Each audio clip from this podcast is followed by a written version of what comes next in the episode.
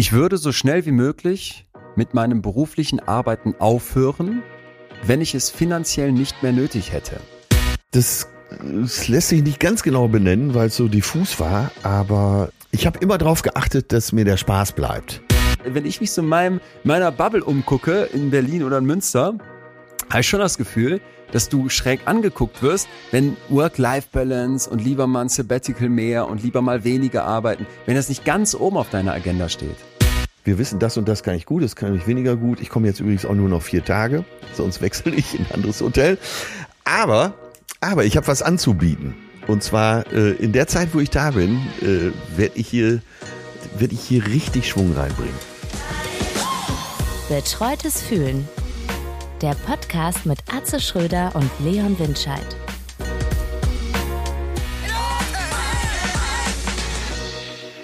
Ja, äh, Leon, hi, ich bin in deiner Stadt sozusagen. Hallo, hallo.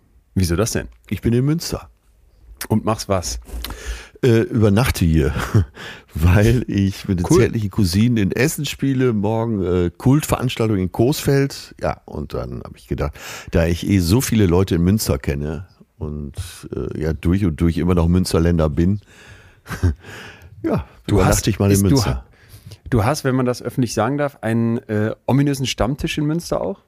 Ja, im Gasthaus Lewe, äh, der so langsam so richtig Kult wird. Boah, Moment mal. Der Stammtisch oder das Gasthaus? Also Josef Forstmöller, ein lieber Freund und äh, Chef dieses, dieses Gasthaus mit seiner Schwester zusammen, ist ja wohl schon ewig Kult. Ja, also die wären so oder so Kult, weil äh, da kann man wirklich von Originalen sprechen und ich finde die beiden Ja. auch so zauberhaft, großartig, Ja. echt, wir fühlen uns da so wohl.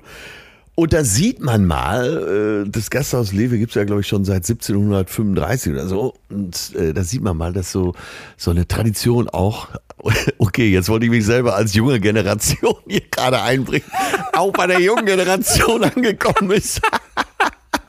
sorry, sorry. Da lachst du selber, ne? Weil streng genommen bist du ja ein paar Jahre älter. Mir fällt es aber gerade erst auf.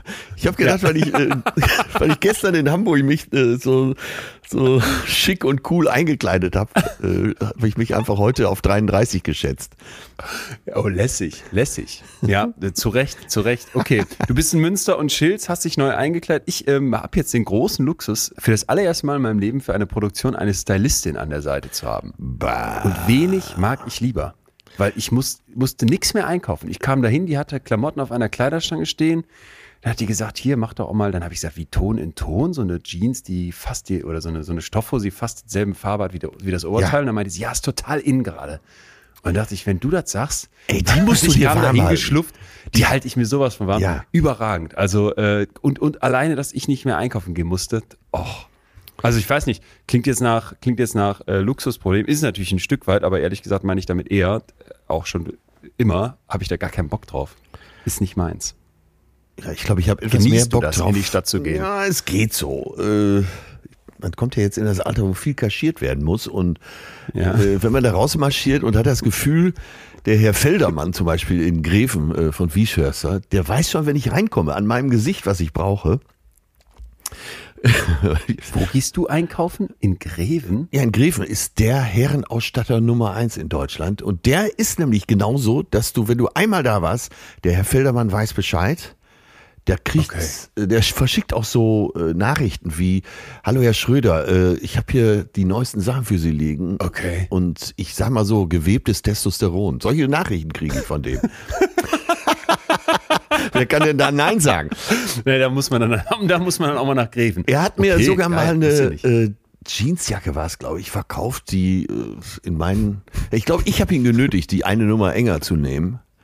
Ja. Und als in den Jeanshemd war so, so und dann äh, war ich zu Hause und dann spannte das so am Bauch und dann bin ich eine Woche später wutentbrannt hin, weil er mich falsch beraten hatte, natürlich in meinen Augen.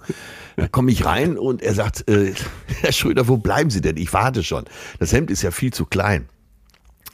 Und Geil. während er das andere größere holte, hielt er mir so einen Mantel hin und meinte, schlüpfen Sie mal kurz rein. Und dann, während ich noch am Schimpfen war, ich brauche nicht so einen Mantel, bupp, saß das Ding wie angegossen und den kann ich jetzt in Hamburg gut gebrauchen, weil Allwettermantel. Sehr schön. Okay, also du neu gestylt, äh, startest, startest jetzt hier, startest jetzt hier in diese Woche. Was ist dein Gefühl? Heute? Äh, Ich weiß ja, worum es geht heute, nämlich um Arbeit. Äh, Und ich habe so richtig Bock auf Arbeit. Warte, wenn du mich jetzt fragst, was das Gefühl Ja. ist, ja, der innere See ruht wieder. Nach Okay. Italien, nach meinem Geburtstag, habe ich jetzt echt ruhige Tage verbracht und wirklich auf mich geachtet. Tatsächlich auch Sport getrieben und äh, das Ich finde es geil, dass du sagst, nach deinem Urlaub hast du mal ein paar Tage damit verbracht, auf dich zu achten. Ja, äh, also ja, wichtig. Meine Freundin und ich haben uns tief in die Augen geschaut, jetzt nach dem Urlaub, und äh, wir mussten beide mit dem Kopf schütteln, dass wir es geschafft haben, über zwei Wochen Italien zu so einer Art Superstressveranstaltung zu, zu ja. funktionieren. Ah ja. Noch schnell nach Rom. Das noch anschauen, das noch anschauen, äh, Ja, jeden ja. Tag opulente Essen Ja. mit allem drum und dran. Ja, Ah ja. das haben wir echt geschafft und wir sind nicht stolz drauf. So, das heißt, jetzt wird äh, in den nächsten Wochen quasi Ayurveda Mal Urlaub vom Urlaub, mal richtig erholen. unser Master sein. Ne? Nicht, nicht Darth Vader, sondern Ayurveda.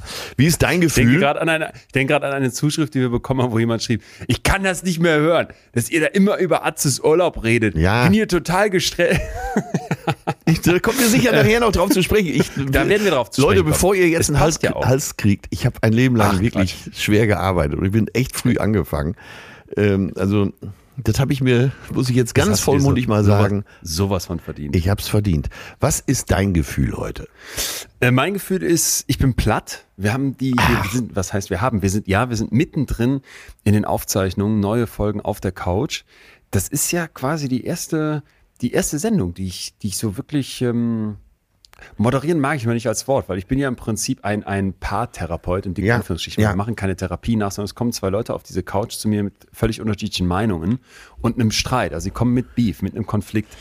Und das ist für mich äh, total aufregend. Und die Aufzeichnung die geht immer mehrere Stunden. Wo Und dann steht diese Couch? Das Setting. die steht in Berlin in einem Fabrikloft. Ja. Das sieht dann aber sehr wohnzimmermäßig aus, also richtig gemütlich, alles so Oldschool-Möbel und hat auch ein ganz gemütliches Licht und so weiter, aber ist im Prinzip genau der Kontrast zu dem, was dann auf der Couch abgeht. Und ich hatte jetzt, hatte jetzt wirklich, ähm, wirklich heftige Paarungen. Linksjugendvertreter gegen einen Soldaten, einen Pressesprecher der Bundeswehr.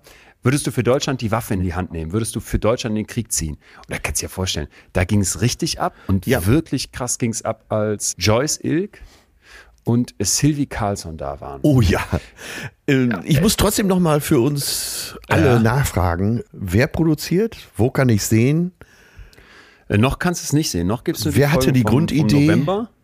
Die äh, Grundidee war, dass ich zu einem, dass ich ein, ein, eingeladen wurde, gefragt wurde, ob ich nicht Lust hätte, da mal so eine Testfolge zu machen. Ich hatte Lust. Das Für war wen? bei- vom ZDF. Ja. Fürs ZDF. Das hat direkt so gut geklappt, dass dann daraus quasi diese komplette komplette erste Staffel wurde. Und die wiederum hat so gut geklappt, dass die gesagt haben, wir machen noch eine. Also es ist, irgendwie läuft's gerade und das, das zweite Ding zeichnen wir jetzt gerade auf. Bist so. du- bist und es gibt's noch glücklich? nicht. Also es kommt in den nächsten Mal. Ich bin wirklich glücklich. Ich bin wirklich glücklich, weil ich gebe dir jetzt ein Beispiel. Und, und deswegen sage ich schon, ich bin platt, aber andererseits auch, und das ist ja auch das Thema, wo wir gleich drauf kommen, Ja. mir macht diese, diese, meine Arbeit so viel Spaß, weil du musst dir jetzt vorstellen, Sylvie Carlson und Joyce Ilk, ein, ein Riesenbeef im Internet, weil Joyce ein Foto gepostet hatte von ihr und Luke Mockridge. Ist schon was her, Ja. aber danach ist so viel losgebrochen mit einem K.O.-Tropfenwitz. Ne? Sie wollte Luke so ein bisschen beispringen, glaube ich, äh, weil die befreundet sind, die beiden. Und hat dann so einen K.O.-Tropfenwitz gemacht, den man ironisch, aber auch unironisch verstehen kann. Genau, dann hat Sylvie Carlson runtergeschrieben, nicht lustig, ne? bin schon mal fast irgendwie an K.O.-Tropfen gestorben. Und dann hat sich Faisal Kavusi noch eingeschaltet, wirklich auf eine, auf eine Art, äh, pff, naja. Und jetzt ging es jedenfalls um die Frage, worüber dürfen wir lachen? Wer bestimmt, wo die Grenzen des Humors sind?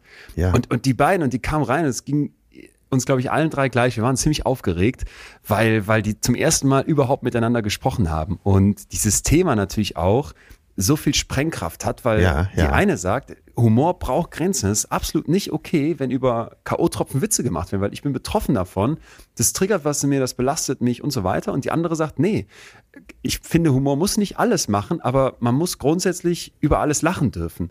Und, und dann die beiden, die, die wirklich, die kamen rein und die Raumtemperatur fiel irgendwie um fünf Grad, die saßen Ja, maximal ja. weit auseinander auf der Couch. Und dann machen wir eine ganze Reihe von Übungen und auch so Situationen, wo man sich mal in die andere hineinversetzt, wo man, wo man Rollen tauscht, wo man zu bestimmten Statements sich quasi positionieren soll. Und das war, das war wirklich, wirklich heftig. Und eine der, der krassesten Stellen, ich will jetzt noch nicht alles verraten, da habe hab ich quasi Witze aus dem Netz mitgebracht oder auch von Comedians und da habe die die beiden vorlesen lassen und dann sollten die auf so einer, auf so einer Linie sich positionieren, ob sie das lustig finden oder ob sie sich davon distanzieren. Und ganz am Ende dieser Linie war so ein roter Balken und da konnte man drüber steigen und sagen, nee, da ist für mich eine Grenze überschritten.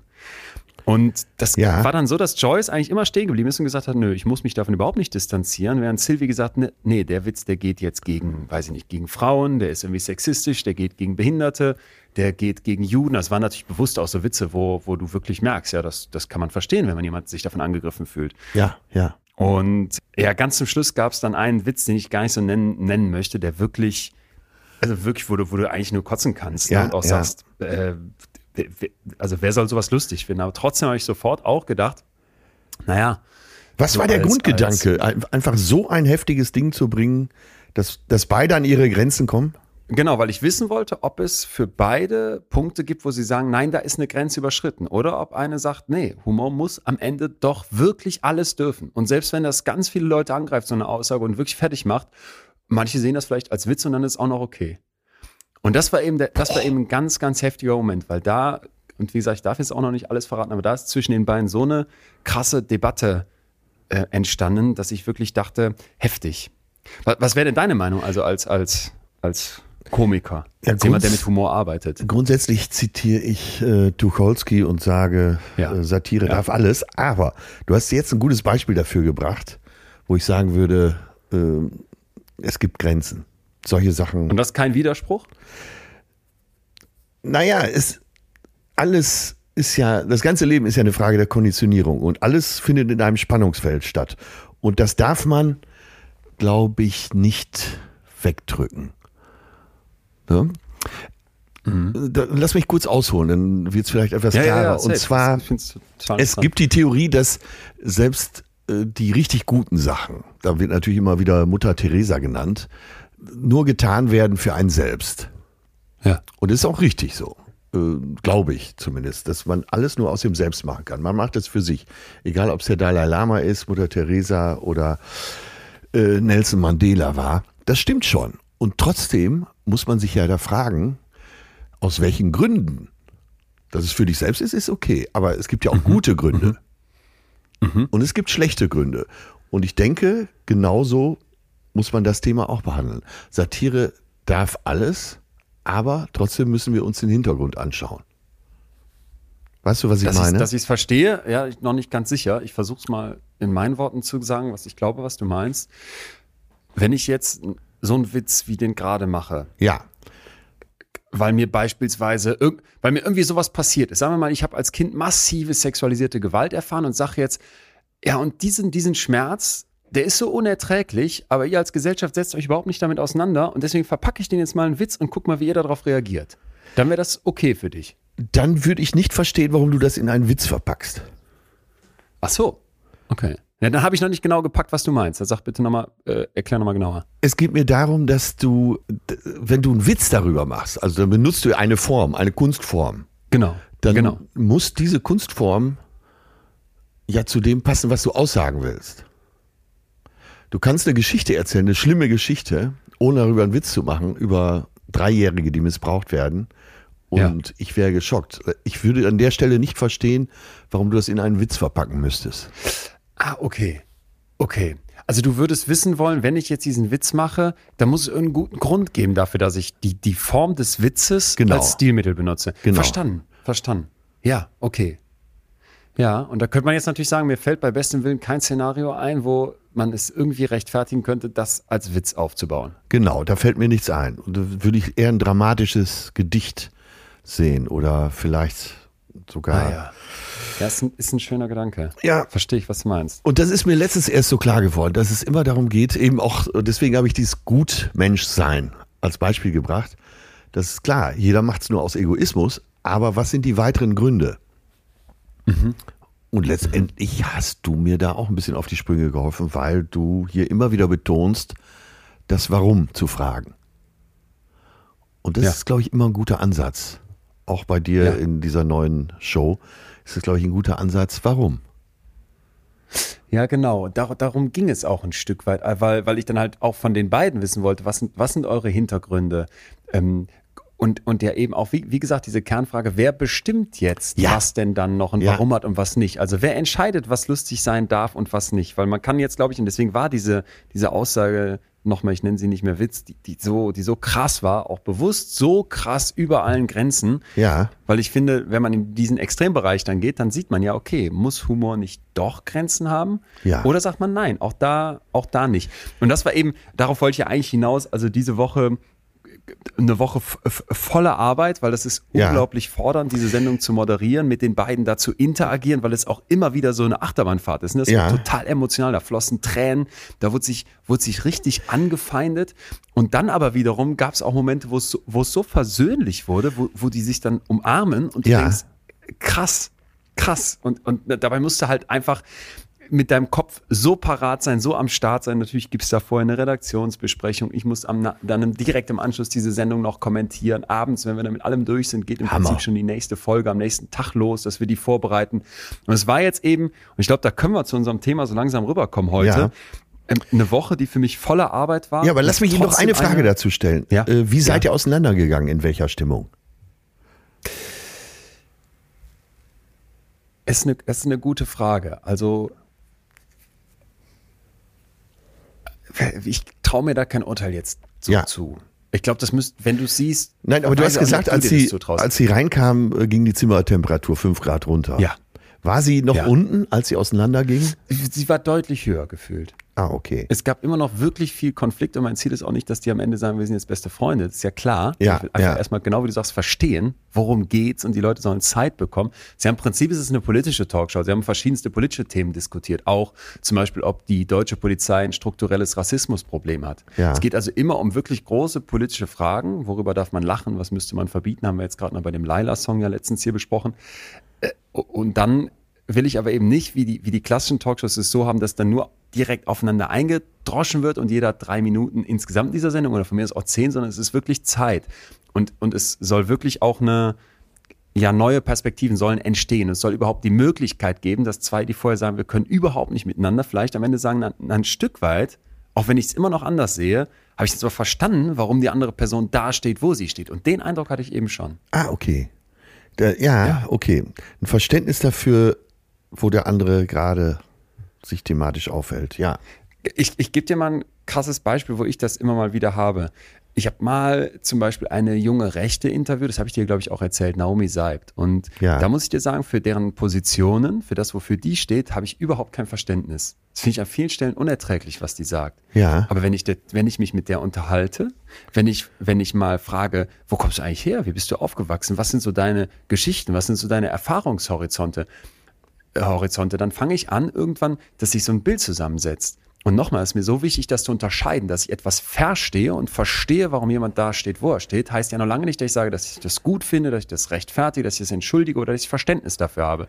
Aber ich fange an zu begreifen. Und, und ich glaube, das ist auch im Kern das, was mich als, als Psychologen eben antreibt, verstehen zu wollen. Ja, Weil bei einer, ja. Ich gebe dir noch ein Beispiel. Bei einer psychischen Störung das ist jetzt was völlig anderes als eine politische Gesinnung, ist mir klar. Aber da sagt man auch ganz schnell von außen, nee, äh, kann ich nichts mit tun und die, der ist doch geisteskrank, Stempel auf die Stirn, ab in die Gummizelle. Ja, ja. Wenn du der Person mal zuhörst, die die Zeit nimmst, und das ist nicht immer einfach, ne? weil Ja. das, da ist ja jemand im Zweifel schwer krank, da musst du dir wirklich Mühe geben, einen Zugang zu finden und eben dann auch verstehen wollen, dann merkst du plötzlich, krass, auch diese Person hat eine Geschichte. Und nochmal, deswegen finde ich die danach nicht netter oder döver. Aber Das finde ich, Ich sowieso den, halt. den so allerbesten wichtig. Ansatz. Und äh, mit zunehmendem Alter sagt mir das immer mehr, dass ja jeder eine Geschichte mitbringt. ja, Und bevor wir diese Geschichte nicht kennen, sollten wir nicht vorschnell urteilen. Ja, Ja. ja. Ja. Und, und das ist halt der, das ist halt der Gedanke davon. Entsprechend war ich immer wieder wir- wirklich, wirklich beseelt, als es dann hieß Drehschluss und ich gemerkt habe, ey, wir haben eine gute Sendung hier aufs Parkett gebracht. Da Ja. arbeiten ja ganz viele mit einem riesen Team ne? und die kommen ja auch alle morgens und die ackern da auch alle bis Ja, nachts und am nächsten Tag direkt wieder. Aber und das war, das war jetzt eigentlich der Punkt, weshalb ich es überhaupt äh, dir erzählen wollte, weil wir reden heute über Arbeit und die Zukunft der Arbeit. Da tut sich gerade so viel. Ich habe gleich Sachen für dich dabei. Ich hoffe, da schlackerst du wieder mit den Ohren. Ja. Wie sieht die Zukunft der Arbeit aus? Ganz für uns persönlich. Persönlich, wie wollen wir arbeiten? Vier Tage Woche ist ein Thema. 180, 100. Hast du davon schon mal gehört? Ja, habe ich gehört. Das ist ich, gut, das werden wir gleich besprechen. Ja. Jobcrafting ich bin sehr gespannt. und so weiter. Ich bin sehr, sehr zu Recht. gespannt. Ich finde zu Recht, weil ich glaube, da geht gerade ganz, ganz, ganz viel ab in Deutschland. Und für mich war eben so ein, so ein Gedanke, weshalb ich, ich dachte, das wäre mal spannend, wenn wir über das Thema reden, dass ich für mich merke, meine Arbeit macht mir tierisch viel Spaß und merke dann trotzdem, und da will ich jetzt nicht, will ich nicht meckern, aber merke halt einfach, dass das für mich auch so eine Einsicht war in der letzten Zeit, dass ich mir immer vorstelle, wie, wie gehe ich so durchs Leben, weißt du, wie so ein, so ein äh, griechischer Tempel. Da hast du oben so ein Dach und darunter stehen Ja, verschieden viele Säulen. Ja, oh, und ja. ich habe ja und ich habe dann immer das Gefühl, okay, wie viele Säulen habe ich? Auf wie vielen Säulen steht mein Tempel? Und dann ist mir in letzter Zeit aufgefallen, meine Arbeitssäule, also oder meine Arbeit als Säule meines Lebens ist ziemlich groß.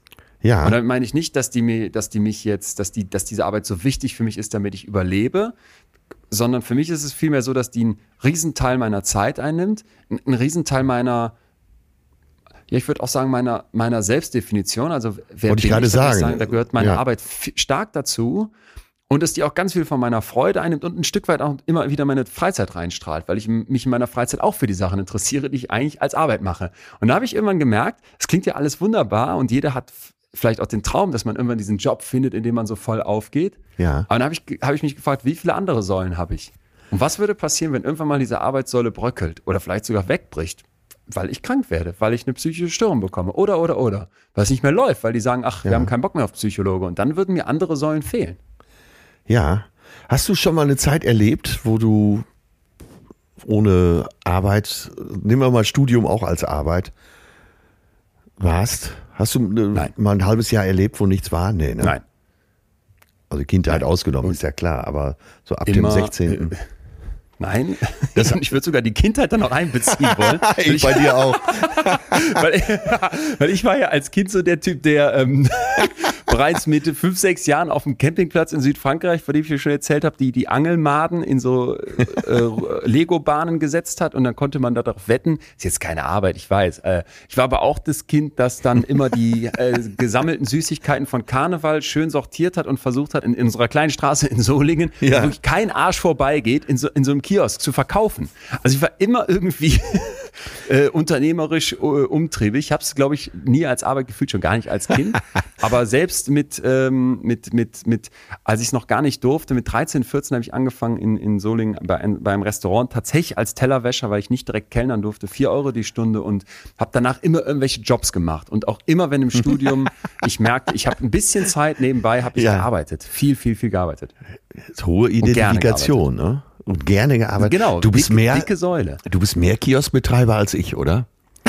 Was du alles so im Sortiment hast. Wie ist, wie ist das denn bei dir? Würdest du auch sagen, ich liebe meine Arbeit so richtig krass und über alles? Weil ich habe mich bei dir gefragt, genau was du eben meintest, jetzt habe ich es doch eigentlich auch mal verdient, weniger zu machen. Und trotzdem arbeitest du noch und du arbeitest auch viel. Ich weiß, das klingt hier manchmal vielleicht für Leute, dass du, dass du permanent im Urlaub bist. Du bist auch permanent im Urlaub, aber du arbeitest auch sehr, sehr viel. Und da habe ich mich gefragt, wie lange hättest du schon, also wie lange hättest du jetzt schon sagen können, ich höre auf zu arbeiten und habe trotzdem genug Kohle? Wie lange ist das schon der Fall? 15 Jahre? Ja. Jetzt So, lach. Was warum auch, machst du weiter? Was auch, der Komiker in mir muss jetzt hier leider an dieser Stelle ein bisschen überdrehen. Äh, 15 Jahre, jetzt lachen alle, aber es ist eigentlich viel länger schon. Achso, die, die 15 Jahre waren schon, waren schon kokett, kokettiert. Ja, Nein, aber- warum machst du weiter? Äh, ich stell, ich stelle mir diese Frage in letzter Zeit öfter, weil du mich ja auch hin und wieder mal gefragt hast. Mm, Ich sehe überhaupt gar keinen Unterschied. Ich meine, das ist natürlich auch eine Gnade, wenn es so ist. Äh, Vielleicht ist man dadurch auch getrieben, weiß ich nicht. Aber ich sehe gar keinen, so zwischen meiner Freizeit und meiner Arbeit sehe ich fast gar keinen Unterschied. So, das macht mir alles gleich viel Spaß. Okay. Und ich habe mir jetzt, ich habe mir wirklich die Frage gestellt, weil ich spiele Januar, Februar, März mehr oder weniger meine Tour zu Ende, die 2019 begonnen hat. Ja. Und da sind auch viele Nachholtermine dabei und einige Zusatztermine. Aber eigentlich ist das Programm dann auch zu Ende, Ende März. Und da habe ich gedacht, was mache ich denn jetzt? Hm, was mache ich denn? Und da habe ich mich wirklich ganz konkret gefragt, soll ich noch ein Programm machen? Für, was spricht dafür, was spricht dagegen? Und dafür spricht halt, dass es mit so einem riesen Spaß und mit so einer Erfüllung verbunden ist. Allein das Ja. Programm zu schreiben, das dann Ja. so ein bisschen äh, auf die Bühnen zu bringen, das Ja. wirklich wettbewerbsfähig zu machen, das rund zu spielen, das macht so einen Spaß. Natürlich mache ich weiter. Ja. Natürlich, ja. Und das ist der Grund. Ja, hast du mal eine Arbeit gemacht, wo du sagen würdest, Ja, da war das überhaupt nicht so? Ja, ich habe eine Arbeit gehabt und zwar habe ich in meiner Biografie auch darüber geschrieben, wo quasi die Spitze des Eisbergs, des braunen Eisbergs möchte ich dazu sagen, war äh, die SPD-Parteizentrale auszustatten mit der Spezialtechnik, wo ich komplett überfordert Ja. war, äh, wo ich wo ich es gehasst habe, wo ich äh, wirklich morgens Wer war denn damals SPD-Oberster? Wer war so dein. äh, Der Vorsitzende war Oskar Lafontaine, Franze? die Schatzmeisterin Oskar war Frau Wettig-Danielmeier, somit die Bauherrin der SPD. ja. Äh, Ich könnte jetzt alle Namen noch runterrattern, die mir teilweise noch meine Träume auch ein bisschen aufregend Ja. machen und das äh, nicht in netter Hinsicht. Da habe ich es gehasst, wirklich. Ich habe, ähm, das war ja so ein Anzuchtjob letztendlich auch für mich. Ich habe da Sackos Ah, ja. durchgeschwitzt. Ich habe äh, teilweise zitternde Hände gehabt, wenn ich morgens zur Arbeit ging. Also ich habe es wirklich Krass. gehasst und ich musste da durch. Es gab keinen anderen Weg. Und wenn ich jetzt immer so Memes sehe auf Instagram und Co., ja, äh, diese schweren Zeiten werden die irgendwann lächerlich vorkommen. Nee. Das, das war, da habe ich echt in der Scheiße nervt gesteckt. bis heute. Es nervt bis heute und immer wenn ich in Berlin an der äh, Wilhelmstraße vorbeifahre und die SPD-Parteizentrale sehe, läufst du noch eiskalten Rücken runter.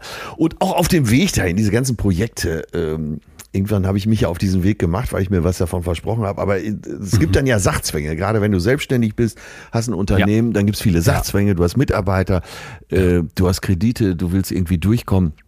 Das war echt eine beschissene Zeit und ich hoffe, dass ich die nie wieder erlebe. Ich drück dir alle Daumen. Arzt. Ja, und deswegen weiß ich den Job heute so zu schätzen. Ja. Ne? Ja, deswegen fragte ich, deswegen fragte ich, weil ich dann auch manchmal denke, muss man mal irgendwie in der Scheiße gesessen haben, um, um zu merken, was man hat. Keine Hattest du Ahnung, nie, weil- ne? Also ich habe, nee, das, das finde ich, finde ich schon. Ich habe nie in der Scheiße gesessen. Aber ich weiß auch nicht, ob ich das jetzt gerade bei dir so bezeichnen würde, weil für mich heißt in der Scheiße sitzen, zum Beispiel, du findest keinen Job, du bist arbeitsunfähig, du machst einen Job, wo du wirklich in einer komplett prekären Situation bist und Ja, noch zusätzlich ja, morgens ja. schwitzend und platt und so zu arbeiten. Also ich habe ich hab mit auch ganz jungen Jahren, weiß jetzt nicht genau, wie alt ich da war, aber wirklich, wirklich jung auch, Prospekte verteilt für Kaufpark. Solingen. natürlich. Und das war ein richtiger Kackjob. Wirklich. Ja. Also Hunde, die dich angehen, irgendwelche Omas, die dann, die dann schreien, was haben sie den Prospekt an der Tür nicht richtig reingefaltet? ne? Das habe ich dir mal erzählt, dass ich dann am Ja. morgens bei Regen los muss. Das war ein richtiger Kackjob. Du wurdest pro Prospekt bezahlt, ich weiß nicht, so einen kleinen Centbereich, wenn überhaupt. Und äh, du kamst mit, wenn du es richtig schnell und richtig angestrengt gemacht hast, so Richtung, meine ich, um die 10 Euro pro Stunde. Und ähm, dann musstest du aber auch richtig ackern. Und wenn ich mir vorstelle, dass das, dass das mein Hauptjob wäre, dann könnte ich völlig nachvollziehen, dass jemand sagt, ja, daran habe ich, daran hab ich überhaupt keinen Spaß. Wenn jemand sagt, daran habe ich Spaß, fein. Aber da könnte ich mir total vorstellen, wenn man sich das jetzt hier anhört und sagt, äh, Moment mal, äh, der Schröder und der Winscheid, die Ja. erzählen jetzt hier Ja, ja. über die Zukunft der Arbeit und die lieben ihre Richtig. Arbeit und sagen, ja, kann aber auch zu viel werden und ich weiß nicht, auf welcher Säule so mein Leben steht. Ey, ja. Gibt es eigentlich. Zahlen dazu? Gibt es Zahlen, äh, von, dass man sagen könnte, ein Drittel der Deutschen lieben ihren Job? Wir gehen jetzt mal in die Zahlen rein, weil Ja. da wird es interessant und da wird es vor allem auch allgemein. Es gibt Ja. eine Berufestudie 2022 durchgeführt, jetzt gerade knapp 4000 Leute befragt in Deutschland ab 15 Jahren für die HDI. Und da zeigt sich, zumindest wird das da groß drüber geschrieben, die Deutschen verlieren die Freude an Arbeit. So, also Ja, es geht bergab mit der Arbeitsmoral, sagen die. Ja. Und das in einer Zeit, wo es riesen Fachkräftemangel gibt. Ne, 1,9 Millionen Stellen sollen unbesetzt sein. Und jetzt sehen wir also Folgendes. Zwei Drittel der Befragten geben an, dass sie einen Arbeitgeber bevorzugen würden, bei dem mobiles Arbeiten möglich ist. Ja. Das ist, glaube ich, mittlerweile bei vielen der Fall. Aber man denkt dann immer, ja, ist so selbstverständlich. Und auch Homeoffice für mich direkt so ein Punkt, wo wir hier mal drauf eingehen können. Ja. Was sagst du denn jetzt? Was sagst du denn jetzt? Krimphofe ist für mich zum Beispiel ein Bäcker in Münster. Die Ja. machen echt einen guten Job. Ich habe mir das mal angeguckt, angucken dürfen, da wurde er durchgeführt und habe auch diese, diese äh, Produktionsstätten gesehen und da wird wirklich viel von Hand gemacht und es ist ein Familienbetrieb und so weiter. Aber da musst du halt wenn ich jetzt nicht vertue, ziemlich früh morgens hin, wie typisch bei einem Bäcker. Und da kannst du jetzt nicht sagen, hör mal, die Brötchen backe ich, backe ich heute von zu Hause als Mitarbeiter. Oder das mache ich jetzt mal mobil, weil Ja, ich ja genau, heute meine genau. Kinder in den Kindergarten bringe. Und für mich ist einfach, und das ist mir jetzt ganz wichtig, wo ich, wo ich dringend mit dir rein will, so ein Punkt, wo ich so das Gefühl habe, eine, eine bestimmte, eine bestimmte Gruppe von Menschen in diesem Land sagt, kommen wir gleich noch zu, vier Tage Woche, Homeoffice, Ja. äh, weniger arbeiten und so weiter. Und eine, eine andere Gruppe, die vielleicht auch nicht so da die große äh, Stimme hat und die vielleicht auch nicht mit so fancy Begriffen dann daherkommt wie vier Tage Woche, was ja erstmal total geil klingt, wir gucken uns das gleich psychologisch an, muss das dann, was heißt ausbaden, aber wird das nie bekommen. Und da schlagen halt total zwei Herzen in meiner Brust, weil ich das Gefühl habe, so, ähm, ke- kennst du diesen Typen, der da, der da sagt, äh, dieser Marco heißt er, glaube ich, der, der baut so, de- der baut irgendwelchen, der baut so einen Bauernhof aus in Norddeutschland. Ja. Und der, der brüllt dann irgendwann, weil der so ausrastet, weil ihm die Behörden die ganze Zeit Steine in den Weg legen. Sagt er, wir können doch nicht alle mit einem Chai Latte in Berlin in einem Coworking Space sitzen und die nächste Dating-App erfinden. Wir brauchen doch Leute, die hier arbeiten, die, die sich die Hände schmutzig machen. Da habe ich so gedacht, das ist eben das andere Herz, was in meiner Brust schlägt. Ja, Wie soll das klappen? Ich will jetzt nicht schon direkt einsteigen, habe dazu aber einen schönen Spiegelartikel gelesen äh, von einem Klempnerbetrieb, Gas, Ja. Wasser, Schwimmbadtechnik, sag Ja. ich mal, getreu den Werner Heften, der auf, äh, der seinen Leuten vier Tage Woche angeboten hat und dadurch wieder äh, auch Bewerbungen bekommen hat. Und das gesagt, scheint, das ist, ist eine Frage der Ja. Organisation offensichtlich. Dann brauchst du halt Leute, die eben auch freitags da sind. Nicht alle machen dann freitags frei, aber das kann man sich ja dann auch so aufteilen. Und darum wird's ja gehen. Äh, bei 1,7 1, bis 1,9 Millionen offenen Stellen wird's ja darum gehen, sich Gedanken über die Zukunft der Arbeit zu machen. Genau. Und eine Idee ist die gerade angesprochene Vier-Tage-Woche. Kommen wir nochmal zu der Umfrage von gerade. Mehr als drei Viertel aller Beschäftigten, 76 Prozent, das finde ich schon heftig, plädieren für die Einführung der Vier-Tage-Woche in ihren Unternehmen. Ja. Das ist besonders stark in der Industrie der Fall. Da wäre sogar jeder Vierte bereit, für, auf einen Teil seines Lohns zu verzichten. So, das ist jetzt ein Gedanke. Ne? Ich Ja. verzichte auf einen Teil meines Lohns. Aber 180-100 ist ein Modell, was gerade viel diskutiert wird. Das heißt, ich kriege 100% Gehalt, komme aber nur noch 80% der Zeit, das wären dann, wenn ich vorher fünf Tage kam, jetzt nur noch vier Tage und liefere 100% der Leistung. 180, 100. Vor allem über die Leistung müssen wir gleich nochmal sprechen, aber eben erstmal diese Idee, ja, pass mal auf, du kriegst das gleiche Gehalt und komm nur vier Tage, da habe ich, da habe ich ganz, ganz viele Fragezeichen. Und nichtsdestotrotz ist es eben ein riesenhafter Wunsch. Und jetzt geht es nochmal weiter in dieser Umfrage, weil ich die Zahlen halt echt, echt krass finde. 48 Prozent der Vollzeitbeschäftigten in Deutschland wollen zur Teilzeit, Teilzeitarbeit wechseln, wenn sie die Möglichkeit dazu bekämen. Am stärksten ist der Wunsch nach verkürzter Arbeitszeit Ja. bei Berufstätigen unter 40 Jahren. Da wünscht sich das mit 51 Prozent sogar ein bisschen mehr als die Hälfte. Ja, Also ja. weniger arbeiten ist hier das Obercredo. Weiß man, äh, welche Berufe da alle mit reinfallen oder ist das wirklich kompletter Querschnitt? Das, was ich jetzt gesagt habe, ist kompletter Querschnitt. Weil immer mein, wieder mein Beispiel äh, der Baustelle bei mir nebenan. Wenn Ja. ich da die Gerüstbauer sehe, obwohl die könnten es vielleicht noch am ersten machen und einfach freitags keine Gerüste bauen. Äh, die Fliesenleger, die, die normalen Bauarbeiter. Ich habe das Gefühl, die würden sagen, okay, dann machen wir Montag bis Donnerstag und den Freitag arbeite, arbeite ich dann woanders. um ne- noch Ja, mehr Geld zu ja. verdienen. Ja, ja, wahrscheinlich, ja. Ja, es ist nicht so Ja. einfach. Äh, Das ist ein sehr komplexes Thema, glaube ich. Also ich fand erstmal die Idee, und das ist eben, das ist eben, was ich hierbei so mit dir jetzt mal beleuchten will, dass wir sagen, weniger. Ne? Wir machen Ja. weniger, weil das finde ich erstmal interessant, weil dass wir fünf Tage die Woche arbeiten und dass mal irgendwann diese 40-Stunden-Woche eingeführt wurde, das haben wir hier schon besprochen, das aus der Luft gegriffen.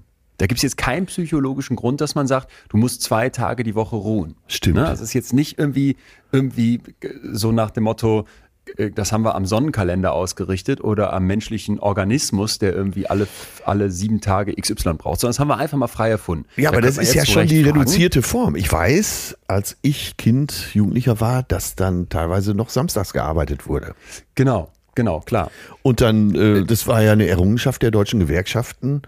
Äh, samstags gehört der Papi mir, hieß die Aktion damals vom DGB, dass der Samstag als Regelarbeitstag abgeschafft wurde. Ja.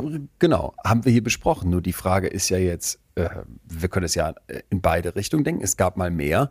Jetzt können wir sagen, es wird noch mal weniger. Ist ja auch eine Überlegung. Ne? Ja, genau. Und dann genau. denke ich halt so. Wollte ich ja äh, ich hab- einzahlen auf das Konto, genau. Genau. Ich habe also, ich habe also eine Freundin, die sagt, ich komme mit vier, vier Tagen Arbeit aus, Ja. weil ich dann einfach auch weniger Geld bekomme. Dann habe ich den Freitag frei und das ist überragend. Da kümmere ich mich um so Sachen wie Stadtwerke, Rechnung, neues Konto Ja, ja. einrichten, Handyvertrag nochmal. Weißt du, was wir besprochen haben? Mental Load. Ja, Denke ich dann genau. auch mal, ey, wenn ich einen Tag die Woche frei hätte, zusätzlich, wie überragend wäre das? Dann würde ich all diesen Kram da erledigen und hätte dann einen entspannten Samstag. Und müsste halt nicht am, am Samstag versuchen, wo die Hälfte der Behörden und so zu hat. So, also erstmal ist es ja ein schöner Gedanke. Und wenn du sagst, ich komme mit weniger aus, wir haben es mit Mats hier besprochen, Ja. kennst du dein Genug? Ja, Finde ich, ist, ist überragend, sich das mal zu fragen. auf jeden Und wenn Fall. du dann zu dem Schluss kommst, ey, ich käme mit weniger aus und würde dann Zeit für mich zusätzlich gewinnen, super. Ich habe gleich noch ein fettes Aber dazu. Nur jetzt wieder der andere, der andere Gedanke. An diesem freien Tag, da willst du ja auch in den Café gehen. Und da willst du das Brötchen beim Bäcker Krimphofe liegen. Und da willst du, dass deine Oma im Altenheim gepflegt wird. Wer macht das? Naja, du willst ja auch, dass die Bauten weitergebaut werden. Du willst ja, äh, dass die Fliesen gelegt Alles. werden und so weiter. Ähm, ja, genau. Da, und da kommt jetzt, und das haben wir bis vor zwei Jahren wahrscheinlich gar nicht bedacht, äh, wo kommen die ganzen Arbeitskräfte her?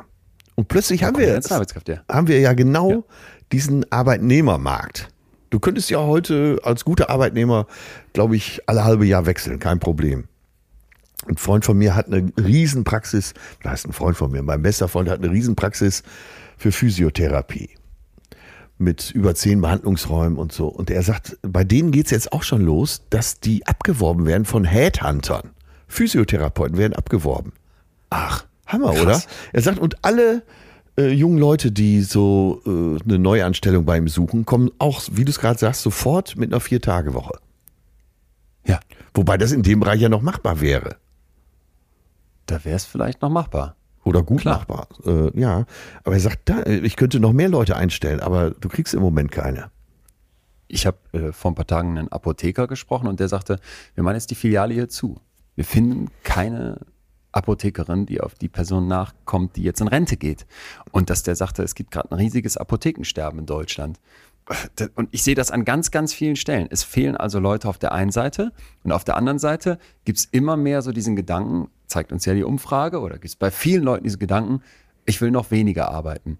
Und jetzt wollte ich mal ein Ja. psychologisches Aber zu weniger Arbeiten reingeben. Ganz individuell. Und da wird es auch ganz viele Leute geben, die sagen, ey, Moment mal, wenn ich statt fünf nur vier Tage müsste, das wäre wär überragend. Und für den fünften Tag, den ich dann plötzlich frei hätte, da habe ich so viele Sachen, die auch total sinnvoll wären. Mein Aber dann trotzdem an die große Gesellschaft wäre, wenn du mehr freie Zeit hast, musst du mit dieser Zeit auch umgehen können. Und damit meine ich nicht, dass irgendwer bevormundet werden soll oder Ja, dass man ja. jetzt ne, sagt, ah, ihr, ihr dummen Lämmer, wenn ihr jetzt frei habt, dann wisst ihr ja gar nicht, was ihr tun sollt.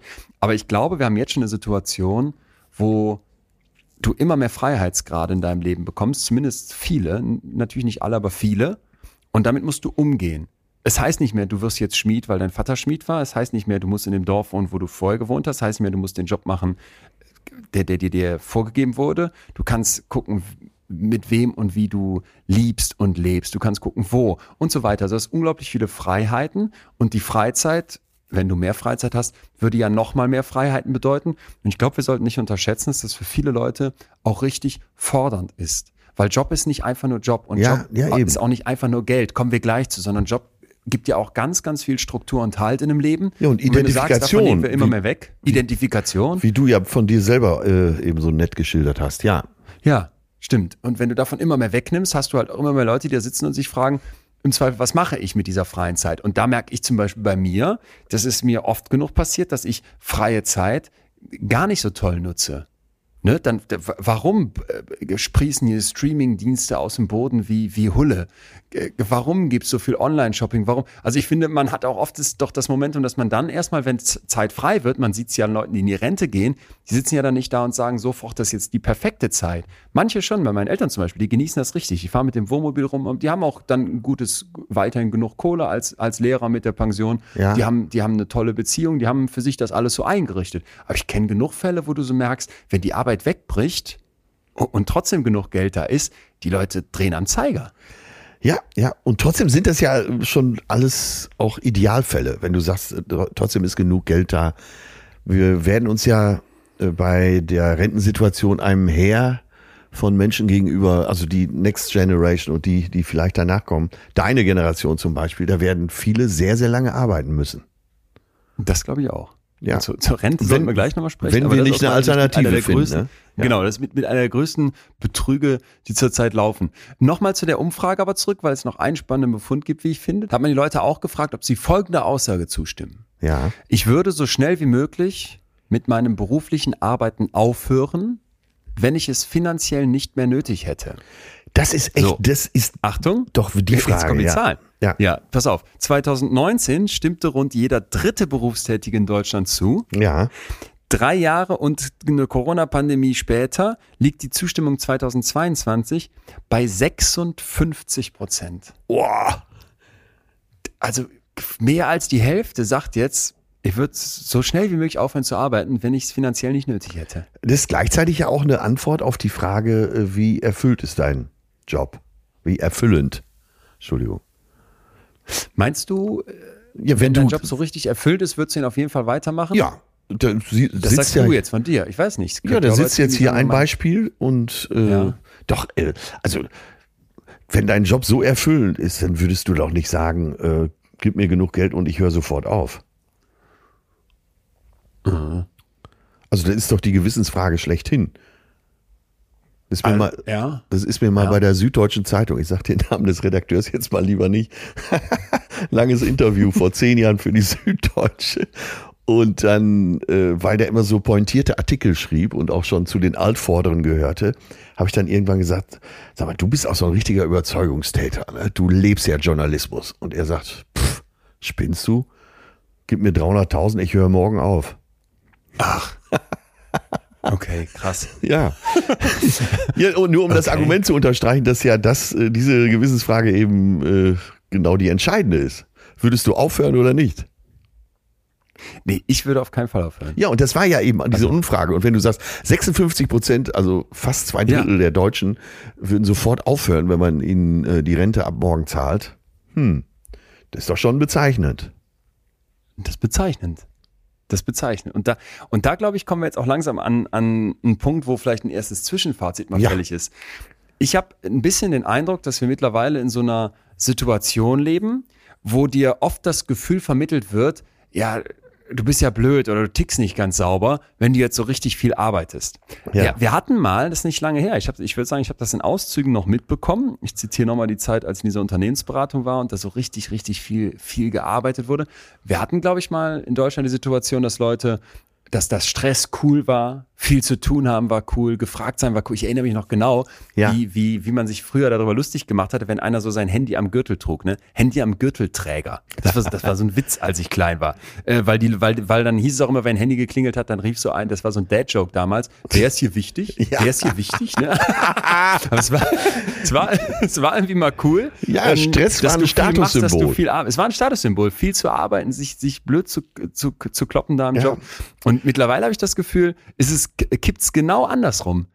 Und wieder natürlich nur in so einer bestimmten Gruppe von Leuten, aber Ja. wenn ich mich so in meinem, meiner Bubble umgucke, in Berlin oder in Münster, habe ich schon das Gefühl, dass du schräg angeguckt wirst, wenn Work-Life-Balance und lieber mal ein Sabbatical mehr und lieber mal weniger arbeiten, wenn das nicht ganz oben auf deiner Agenda steht.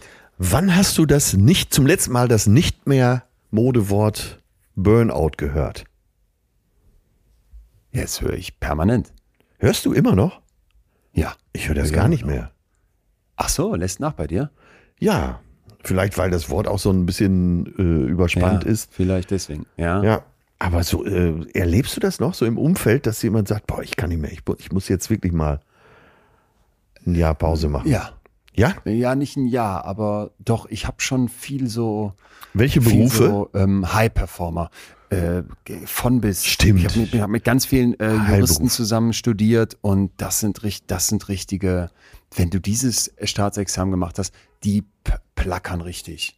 Ich Ja. kenne eine ganze Reihe von Ärztinnen und Ärzten, da Stimmt, ich sagen, stimmt, auch, stimmt, stimmt. Auch heftig. Ich muss mich berichtigen, Aber- stimmt. Ja, Gerade äh, okay. Pflegeberufe und so, da hast du doch. Genau. Ja. Genau. Ja, die, die Genau. hecheln so oder kriechen so quasi in die Rente, weil sie kaputt sind. Ja. Letztens habe ich eine, das war super spannend, da habe ich eine Intensivpflegekraft nach der Corona-Pandemie interviewt. Und beziehungsweise ich habe sogar zwei interviewt. Ein, eine Intensivpflegekraft und einen, ich glaube, Pfleger. Äh, Ich weiß nicht, ob der auch Intensivpfleger war. Und, und bei beiden war so, es ist gar nicht so, es ist gar nicht so das Geld. Ne, weil hat man vielleicht mittlerweile auch gehört, äh, verdient, man verdient gar nicht so schlecht in der Pflege. Und diese Pflegerin sagte mir auch, mit, mit all, mit den, mit den Nachtschichten und so weiter, was sie macht, die kam auf eine, auf eine richtig stolze Summe. Ich dachte, wow, Ja. äh, nicht schlecht. Und trotzdem sagte sie so diese Bedingungen und das, was einerseits verlangt wird und das, was du an, an Zeit bekommst für die Patientinnen und Patienten und mit welchem Anspruch und Ethos du da auch reingehst, das passt nicht mehr zusammen. Und also, die hat jetzt, glaube ich, das Wort Burnout nicht benutzt, aber es klang alles danach. Ja. Und, also, nee, da muss ich sagen, das sehe ich Ja, anders. ja. Ich habe mich verleiten lassen, weil das Wort Burnout äh, wird zu Recht äh, anders formuliert. Ja. Ja. Atze, Leute auf der Straße, die, wenn man die so richtig glücklich sieht, das ist ja erstmal einfach nur schön und ansteckend. Ne? Und besonders, wenn man zu deren Glück vielleicht sogar beiträgt. In Istanbul zum Beispiel, da haben die Leute ähm, so sehr, sehr herzlich auf meinen, ich sag mal, Kartoffeldeutsch und Türkisch reagiert. Also wenn man so einen kleinen türkischen Satz hat. Ja, es ist ja eigentlich immer so, dass wenn man äh, so ein bisschen was drauf hat, dass sich alle freuen. Ne? Das war bei mir in Spanien auch so. Salud, amore, besetas, una, buenas tetas. Äh, das kam immer besonders gut an. Manchmal wurde auch die Augenbraue hochgezogen, aber das werde ich auch mal als kulturelle Eigenart Spaniens. Es ist doch, ist doch wirklich ein schönes Zeichen, ne? so ein paar Basics in der Landessprache zu können. Ja, gerade wenn man so im Urlaub oder auf Geschäftsreise unterwegs ist. Und deswegen hol jetzt mal deinen Bleistift raus oder spitz die Ohren. Wir lernen jetzt zusammen, wie man Cappuccino mit Hafermilch auf Türkisch bes- bestellt. Merhaba, das kann ich noch. Yulaf Südlü Bier Cappuccino Lütfen. Ja, Cappuccino Ja, klingt äh, tatsächlich so ähnlich wie in äh, Italien. Ja. Merhaba, Julaf Südli, Bier, Cappuccino, Lüften. Müsste es noch ein paar Mal üben, aber kriegst ja wohl hin. Ja, ja, und ich merke mir das jetzt einfach. Und so leicht kann es ja auch schon gehen, in fremden Ländern zu glänzen und natürlich auch deutlich besser zurechtzukommen. Unser Doktor Leon ist ja dafür da, uns den psychologischen Fachjargon beizubringen. Und Bubble hilft uns, den Alltag in verschiedenen Sprachen zu bewältigen. Die preisgekrönte Sprachlern-App gibt es für Yes. 14 Sprachen. 14. Leute, Bubble lohnt sich wirklich in kleinen Lektionen, die so 10 bis 15 Minuten dauern, könnt ihr das Sprachlernen ganz easy in euren Alltag integrieren und lernt dann ganz realistische Dialoge, aber auch die passenden Vokabeln dazu, die man wirklich direkt gebrauchen kann. Ja, und das Beste ist, ein Jahr Bubble gibt's jetzt für betreutes Fühlen Hörende für den halben Preis. Halber Preis, Leute. Ein ganzes Jahr Ja, lerne ein Jahr die Sprachen deiner Wahl und zahl nur sechs Monate mit dem Code FEEL, also F-E-E-L, äh, alles groß geschrieben und einfach auf bubble.com slash audio einlösen. Das Angebot ist gültig bis 30. April. Leute, mehr Infos und den Link gibt's in den Shownotes im Linktree und in der Folgenbeschreibung. Das Ganze lohnt sich wirklich, wirklich, wirklich. Sprachen lernen bringt den Kopf so nach vorne, ist sowas Schönes, wenn man in anderen Ländern ist. Aber ich finde ja auch in Deutschland können wir zum Glück an vielen, vielen kleinen Momenten Fremdsprachen nutzen. Bubble können wir sehr empfehlen. Mit unserem Code viel kriegt der Fettrabatt. Vielleicht, ihr Lieben, mal ganz kurz hier an der Stelle was von uns Ja. dazwischen geschoben in dieser, in dieser vorweihnachtlichen Zeit, Äh, oder? Ja, ich würde mal sagen, äh, wir haben vorher darüber gesprochen, wo, was wir gerade so fühlen. Und ein Gefühl, was uns eint, ist, dass wir demnächst wieder auf Tour gehen und unsere Vorfreude darauf. 11 von 10. Ich habe gestern eine Mail ans Ja. Team verschickt. Leute, es war, es war so geil mit den Previews. Da habe ich das Ganze jetzt ja getestet und habe gesagt, erstmal danke. Danke an, an das Team, danke, dass das alles mit der Organisation, auch mit diesen Previews und dass die dann überall ausverkauft waren, dass jetzt der Vorverkauf so krass gestartet ist. Und in diesen Zeiten, wo irgendwie man Ja, eigentlich nur Hammer, hört, die ne? Kulturbranche, die, die muss sich erst noch berappeln. Das war irgendwie so geil. Und dann ähm, habe ich aber auch gesagt, ich freue mich einfach so sehr auf nächstes Jahr, wenn Ja, es in die so großen. Hallen geht und so diese Stimmung da ist. Du sagst es bei dir ähnlich. Ja, ist bei mir ähnlich. Ich hatte ja jetzt äh, verschiedene Veranstaltungen, wo ich so ein bisschen live Ja. wieder gemacht habe. Äh, Galas oder Fernsehauftritte. Und jedes Mal dieses Gefühl, ach, ich würde so gerne weitermachen. Äh, Gerade bei Fernsehen ist ja die Zeit dann so begrenzt, die man machen kann. Und ich freue mich so drauf, wenn es am 11. Januar wieder losgeht. Äh, ja, die Bühne ist es. Und ich bin, ich finde es so toll, dass du das mittlerweile auch so siehst, weil äh, vor ein paar Jahren, da wusstest du ja noch nicht, in welche Richtung äh, deine Schwerpunkte so gehen. Und dass du ja jetzt so ein richtiger Bühnenmensch auch geworden bist. Finde ich ganz toll. Ja.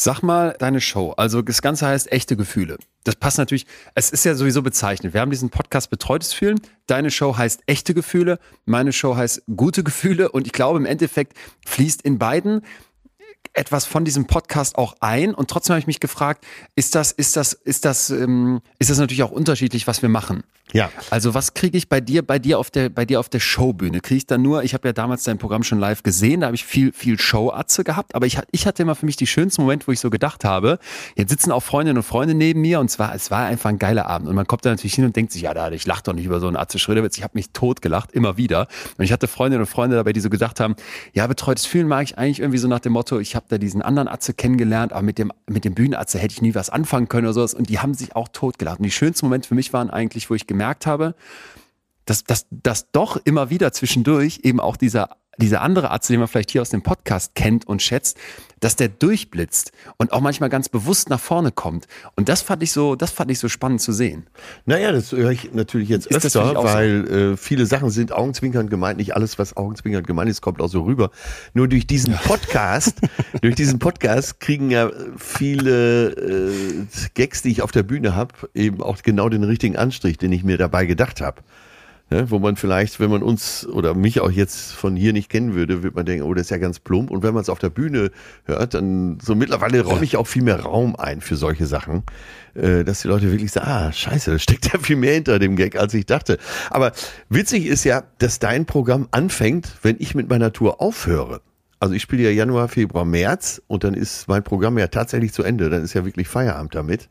Und dann fängst du an mit deinem. Das ist so geil. Ja, das passt. Das passt perfekt aneinander. Also ich muss sagen, ich habe habe ja diesen diesen Punkt gar nicht so sehr mit diesem, dass es irgendwie einen Bühnenleon gibt. Und du hast gerade eben gesagt, trotzdem musste ich für mich diese Erfahrung erstmal machen, überhaupt auf eine Bühne zu gehen. Ja. Und das hat, das hat für mich nach wie vor auch ganz viel mit so einem mit so, mit so, mit so Fragen, Fragen an mich selber zu tun. Wieso mache ich das? Genieße ja, ich ja. das? Also ich genieße es total. Ich frage mich, was genieße ich da dran? Aber ach, das höre ich ja bei immer dir immer raus, was du genießt. Du genießt ja. ja. diese Zeit mit dem Publikum zusammen. Immer genau. wenn du, wenn du genau. äh, so montags, wenn wir montags sprechen und du bist so ganz beseelt, dann war das immer so äh, quasi so eine äh, Dialektik mit dem Publikum, dass ihr euch so hochgeschaukelt habt. Ja, und dann merke ich immer, dass genau. du so richtig mit Leib und Seele dabei warst und so genossen hast, auch wenn so aus dem Publikum mal Sachen kamen. Toll. Die, die, das ganze Ding heißt ja deswegen gute Gefühle, weil ich hoffe, dass viele Leute da hinkommen. In der Annahme, dass es jetzt, dass es jetzt ums gute Fühlen und um Be Positive und Happiness-Kultur geht und, und dass man mit so einem breiten Grinsen nach Hause geht. Und das passiert auch, aber eben und das habe ich jetzt immer wieder erlebt, anders als man vielleicht erstmal erwartet, weil es gibt halt durchaus Momente, da haben, da haben Leute da schon gesessen, ich habe es gesehen, die haben, die haben dann geweint. Oder dass es einfach auch mal Momente gibt, wo es, wo es ganz ruhig ist und dann sitzen da tausend Hirn und du merkst, jetzt macht es gerade Klick und du könntest eine Nadel fallen hören. Das ist für mich eigentlich fast das Schönste ja, auf der Bühne, wenn ich dann ja. so merke. Es gibt zum Beispiel eine Stelle, das würde ich auch sagen, eine meiner Liebsten, da rede ich über emotionale Wunden und was für emotionale Wunden unsere Eltern uns mitgeben, womit ja. wir so geprägt werden. Du erzählst ja hier oft auch von der Prägung und von der Konditionierung und wie diese Vergangenheit bis in unser Heute reinwirkt und wie wir mit solchen emotionalen Wunden umgehen können. Ja. Und dass es da verschiedene Wege gibt. Ich verrate jetzt nicht alle, aber ein Weg halt eben der ist, dass du dich fragst, kann ich verzeihen? Kann ich loslassen? Und da hat mir eine erfahrene Therapeutin was, was erzählt, weil ich den Bühnen, Leuten auch auf der Bühne erzähle, dass du eben sagst, zwischen dem Erkennen, ich habe da eine emotionale Wunde und dem vergeben können, brauchst du Raum. Brauchst du Raum für die Gefühle, die damit einhergehen. Vielleicht eine Wut, die sich angestaut hat, vielleicht auch eine Traurigkeit, vielleicht eine Verletzlichkeit.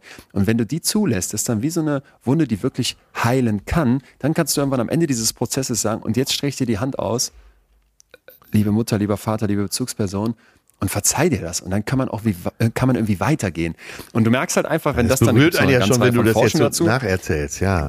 Genau, wenn, wenn das dann die Leute berührt, das genieße ich total. Und da habe ich so das Gefühl, das heißt für mich eben gutes Fühlen. Und das versuchen wir auch hier in diesem Podcast ja zu, zu transportieren, dass man eben nicht sagt, es muss immer, immer strahlen und immer happy sein. Es wird natürlich auch viel gelacht an dem Abend und am Ende geht man hoffentlich auch mit dem Strahlen, aber dass man eben sagt, wie gehe ich eigentlich mit negativen Gefühlen richtig um und haben die nicht auch eine gute Seite? Das ist so für mich die, die Kern, die Kernidee. Und das sind die Momente, die ich am meisten genieße, die darauf einzahlen. Ich freue mich auf deine Tour. Habe ich wir viel Zeit uns, für dich. Ja, wir, wir können ja beide ähm, uns schon mal Tickets füreinander holen. Ja. Wir würden uns freuen, Leute, wenn ihr das auch macht, weil es lohnt sich. So kann man, kann man es einfach ja, selbstbewusst so sagen. Ja, es wird vor allem Abend. kann man sagen, dass wir beide sehr viel Herzblut drinstecken haben. Und ich finde, das ja. ist das Schönste, ja. was man über sein eigenes Programm sagen kann. Ja. Viel Schweiß, viel Herzblut, viel Freude. Insofern echte Gefühle oder gute Gefühle oder wer sagt, ich gehe von Januar bis März zum Atze und danach zum Leon, da kannst du dir beides holen. Das wäre eigentlich wahrscheinlich das Schlauste. Da kannst du auch mal nebeneinander halten und dann Ja. kannst du am Ende sagen, ich bin so fühlend betreut. Nicht nur im Podcast, sondern da auch mal live. Naja, damit sind wir, würde ich sagen, äh, mit diesem kleinen Einschub hier fertig. Wollten euch das nur noch mal sagen, weil beim Atze ja sowieso eigentlich immer alles ausverkauft ist. Ich mich freue, dass es bei mir bei, bei der letzten Tour auch fast überall der Fall war. Und wenn ihr Tickets noch haben wollt und vor allem vor Weihnachten, das läuft jetzt langsam in so einen Trichter hin und da wird's zum Teil schon knapp in manchen Städten. Äh, falls ihr Bock auf eine Karte habt, holt euch die bald. Ihr verschenkt was Schönes. Leon, ach, ich freue mich. Ich auch. Fühl dich, fühl dich betreut, mein lieber Schatz. Dito, Dito. Ja, es ist jedenfalls so, und das ist eben etwas, was nicht nur in Deutschland der Fall ist, sondern grundsätzlich scheinbar die Welt gerade im Griff hat, dass ein riesiger Wertewandel stattfindet. Man hat Ja, da eine ja. große HR-Studie durchgeführt, wieder 2022 die den Titel bekommen hat, The Silent Resignation, also das, das, das, die stille Resignation. Leute ziehen sich zurück. Ja, ja. und diese Zahlen steigen, scheinen massiv zu steigen. Also die Leute sagen, ich will nicht mehr oder ich versuche meinen meinen Job zu wechseln. Und da fand ich super interessant, dass es eine, eine riesige Diskrepanz gibt, wie man jetzt zeigen konnte, zwischen dem, warum Leute sagen, dass sie gehen Mhm. und dem, warum Arbeitgeber denken, dass die Leute gehen. Ja, glaube ich sofort. Ja. Ja, also die, die Arbeitgeber konzentrieren sich so auf äh, vor allem transaktionale Faktoren, also gute Bezahlung, wenn es irgendwie geht, oder Work-Life-Balance und denken, das ist so das Problem. Ja. Während die Arbeitnehmenden sagen, es sind vielmehr so relationale Faktoren. Es geht um die Beziehungen. Ja, also werde ich wertgeschätzt, habe ich hier das Gefühl einer Zugehörigkeit in diesem Unternehmen. Und ganz zentraler Punkt, ist mein Chef ein Arsch. Also Leu- Leute gehen Ja, ja, wegen ja. Assi-Vorgesetzten. Und, Und- das fand ich, äh, fand ich erstmal ganz interessant. Ja, Äh, Ich hätte es fast eben schon angesprochen mit den Assi-Vorgesetzten oder Assi-Chefs, die gar nicht verstehen, was die Arbeitnehmer überhaupt wollen. Ne? Die sollen mal lieber arbeiten. Äh, Und ich glaube, das gibt's öfter, als wir alle so denken. Gerade so auch im Mittelstand, wo es, überall von Unternehmenskultur gesprochen wird. Aber es gibt ganz schön viele Betriebe, wo du denkst, Unternehmenskultur hier? Hier gibt's nur eine Profitkultur. und es, und, und es gibt auch, glaube ich, wirklich ganz schön viele Assi-Chefs. Ich habe dir mal vom Peter-Prinzip erzählt oder noch nicht? Noch nicht, nein. Ich erzähl's dir, es ist so geil, die Idee, vor allem wenn man sie einmal vor Augen hat. Stell dir so eine Karriereleiter vor, fängst ganz unten an, dann machst du deinen Job ganz gut und gehst jetzt auf die nächste Stufe. Ja. Machst deinen Job wieder ganz gut, wirst wieder befördert, gehst auf die nächste Stufe. Ach so, ja, machst ja, deinen Job ja. wieder ganz gut. Hast du mir doch schon Und irgendwann erzählt. so ab Stufe 7 oder 8 wirst du noch einmal befördert, weil dein Job noch gut gemacht hast und jetzt stehst du da oben und plötzlich bist du nicht mehr gut genug, Ja. aber bist befördert worden. Und jetzt hast du die Situation, dass da jemand überfordert ist und was machen überforderte Leute? Die hacken auf den armen Untergebenen rum, verhalten sich arschig, weil sie nicht wollen, dass das auffällt, weil sie unzufrieden sind mit sich. Und das ist das Problem, das ist das Peter-Prinzip. Ich meine, das, äh, ich habe vergessen, wie das heißt. Ich meine, das heißt irgendwie, weil, weil, ähm, war der Erfinder ein Peter? Nee, keine Ahnung, ist egal. Jedenfalls ist das das Peter-Prinzip und Man- bitte, bitte, wenn du durch die Welt gehst, achte mal auf Führungskräfte. Mir sind schon so viele Peters begegnet, wo ich dachte, shit, hier ist genau das passiert. Ja, das, also man, um es ganz volkstümlich zu sagen, man wird so lange befördert, bis man überfordert ist. Ne? Genau, genau. Ja. Im Übrigen, passt vielleicht ganz gut dazu, passt vielleicht auch ganz gut zur Arbeit. Gestern Abend habe ich auf äh, Amazon Prime die Apache-Doku gesehen. Apache ähm, hat über eine Mil Milliarden Streams, hat, glaube ich, die allermeisten Number One-Hits in Deutschland auf jeden Fall in letzter Zeit gemacht. Äh, am Stück hintereinander, jeder Song Number One, hat dann eine Stadientournee online gestellt, ohne jemals auf Tour gewesen zu sein. Die war innerhalb von Minuten ausverkauft. Ja. Und der ist ein, ist ein ganz, ganz heftiger Typ. So, du denkst auf den ersten Blick Asi-Rapper oder sowas, aber dann haben die auch die ehemaligen Lehrerinnen und Lehrer von dem mal interviewt und die zeichneten ein total nettes Bild von dem und du hörtest dem so zu und er beschrieb so seinen Weg als Künstler. Und es war total spannend und ich hatte, hab echt so äh, ja mitgefühlt, weil ich so dachte, krass, da ist jemand, der eine spezielle Art von Musik macht, ob man die jetzt mag oder nicht, aber der der sich wirklich was aufgebaut hat und der auch sagt, das ist meine Kunst und wo ich, wo ich einen heiden Respekt vor hatte. Und dann kam Ja. irgendwann der Moment, wo der Deutschland-CEO von Sony interviewt wurde. Ja, ja. Und in, fast in so einem Nebensatz sagte der dann am Ende, ja, aber bei dem Vertrag, den er unterschrieben hat, muss der auch liefern. Ja, Ja, wir machen das ja, ja auch alle, um damit Geld zu verdienen. Dann dagegen geschnitten, wie Apache draußen sitzt und sagt, und ich habe so einen Druck, ne? ich bin ganz oben und von hier oben geht's ja eigentlich nur noch runter. Und dass, dass der mit diesem Druck jetzt da, da durchs Leben geht. Ja. Und das, glaube ich, ist eben, ist eben auch was, wenn du dann irgendwann in deiner Arbeitswelt dich nach oben gekämpft hast, dass du halt merkst, shit, da bist du jetzt überfordert. Das ist vielleicht nicht dasselbe wie das Peter-Prinzip, weil das war kein Assi-Chef. Der hatte da sein ganzes Team und die Ja, waren echt ja. so eine richtige Bruderschaft. Aber wenn du dich hochkämpfst in deiner Arbeitswelt, dann, ja, Das ist übrigens. ich weiß gar nicht äh, genau, worauf ich hinaus will, aber Ja, es ist aber äh, ein ganz wichtiges Gedankenmodell, was du hier gerade konstruierst, nämlich äh, an welcher Stelle, also wenn dieses Peter-Prinzip eben so ist, dass du so oft befördert wirst, bis du völlig überfordert bist, an welcher Stelle würdest du selber sagen, Leute, jetzt ist gut. Das kann ich gut. Genau. Das Gut. kann ich gut. Ich fühle mich hier wohl. Und genau. deswegen werden, werde ich hier stoppen. Ihr möchtet mich gerne befeuer, äh, befördern zum Abteilungsleiter, was auch immer. Aber nein, da wo ich hier stehe, Hammer. als Vertriebschef, bin ich genau richtig. Jetzt weiß ich auch, warum ich das gesagt habe, weil genau das war mein, das war der Gedanke und ich hatte die Frage gerade vergessen. Vielleicht mal kurz sacken lassen für, für, für jeden selbst. Wo Ei. sagst du, hier Ja. ist Stopp? Genau. Was würdest du denn sagen von dir? Gab es irgendwo einen Moment, wo du gesagt hast, hier gehe ich nicht weiter in meiner Karriere? Ich, ich will es nicht krasser machen? Ähm, ja, das, das lässt sich nicht ganz genau benennen, weil es so diffus war. Aber ich habe immer darauf geachtet, dass mir der Spaß bleibt. Dass ich äh, Sachen. Ich war ja letztendlich, wenn ich 300 Jobs im Jahr gemacht habe, äh, inklusive der Kiosk-Serie, sieben Jahre lang, war ich ja auch überfordert. Und irgendwann habe ich gedacht, nee, das hat jetzt äh, meine Lebensqualität leidet. Mein innerer Frieden war dahin. Und auch da war es so, auch die letzte Staffel, da bin ich auch nicht mehr mit guter Laune, nicht nur mehr mit guter Laune hingefahren. Und dann, ja, dann gab es so einen Moment tatsächlich, wo ich äh, morgens die Augen aufgeschlagen habe und gesagt habe, so, Schluss damit.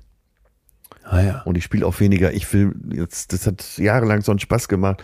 Auch auf dem Niveau, auch in der äh, Quantität hat das Spaß gemacht. Aber wenn ich so weitermache in dieser Schlagzahl, dann macht es irgendwann keinen Spaß mehr. Und da habe ich wirklich auch bewusst die Bremse reingehauen. Okay, aber das ist ja noch nicht so, ich habe eine Chance, noch mal höher zu gehen und sag Stopp, sondern ich sage, ich bin ganz oben und nehme, fahr jetzt mal langsamer auf dem, auf dem. Ach so, es gab schon, es gab das ein oder andere Angebot, äh, auch im Fernsehen mehr zu machen, wo ich aber äh, ich selber habe mir das als Faulheit attestiert, aber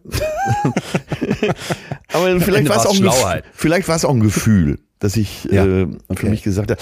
Komischerweise habe ich, ohne dass ich wusste, dass wir heute drüber sprechen, habe ich letzte Woche oft drüber nachgedacht. Hättest du mehr rausmachen können? Und ich hätte mehr rausmachen können, so professionell aus meiner Karriere.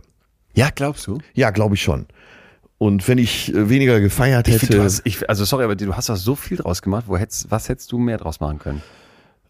Äh, ach, das gibt schon Kollegen, äh, ich will jetzt bewusst keinen nennen, aber die so auch, äh, das wird dich vielleicht sogar. Mario Barth Olympiastadion. Nagt das an dir, dass du das nicht voll gemacht Nee, das nagt eben nicht an mir, sondern äh, mich erfreut das, dass ich es nicht oder dass wir es nicht versucht haben. Dann äh, in Sachen Merchandising ist, glaube ich, Mario Barth wirklich derjenige, der am meisten rausgeholt hat in Deutschland mit seinen ganzen T-Shirts und den Sprüchen da drauf. Und ich weiß, wie viel Anstrengung der am Anfang auch unternommen hat, weil er eben ein guter Kaufmann ist und guter Verkäufer, um noch mehr T-Shirts zu verkaufen, um das noch zu verkaufen. Und da habe ich auch Respekt davor, aber für mich war das nie der Weg. Das wollte ich nicht. Okay. Ich werde Okay. nie vergessen, wie äh, Mario, und es war eine gute Idee aus professioneller Sicht, äh, beim ersten richtig großen Job in der Lanxess Arena in Köln, so Füße auf dem Boden hat kleben lassen, so mit Aufklebern, äh, wo der Weg zum nächsten Merchandising stand, also der Ach, kürzeste es gab Weg mehrere. eben gekennzeichnet wurde und ich gedacht habe, ja, ganz schön clever, wäre überhaupt nicht mein Ding. Ich würde mich, nee, das, das würde mir widersprechen. Ja, Ah ja. äh, so, zurück Ja. äh, zu dem Punkt, dass du für dich selber erkennst, das wird mir hier zu viel. Ja, das muss ich mit Ja beantworten. Hatte ich dann und wann. Ja. Und da kann ich mich jetzt drüber ärgern, dass mir da vielleicht Umsatz entgangen ist, ist ja wahrscheinlich auch Nee, so. nein, Aber äh, kein Sei bisschen. froh. Ich fühle mich so wohl damit. Sei froh.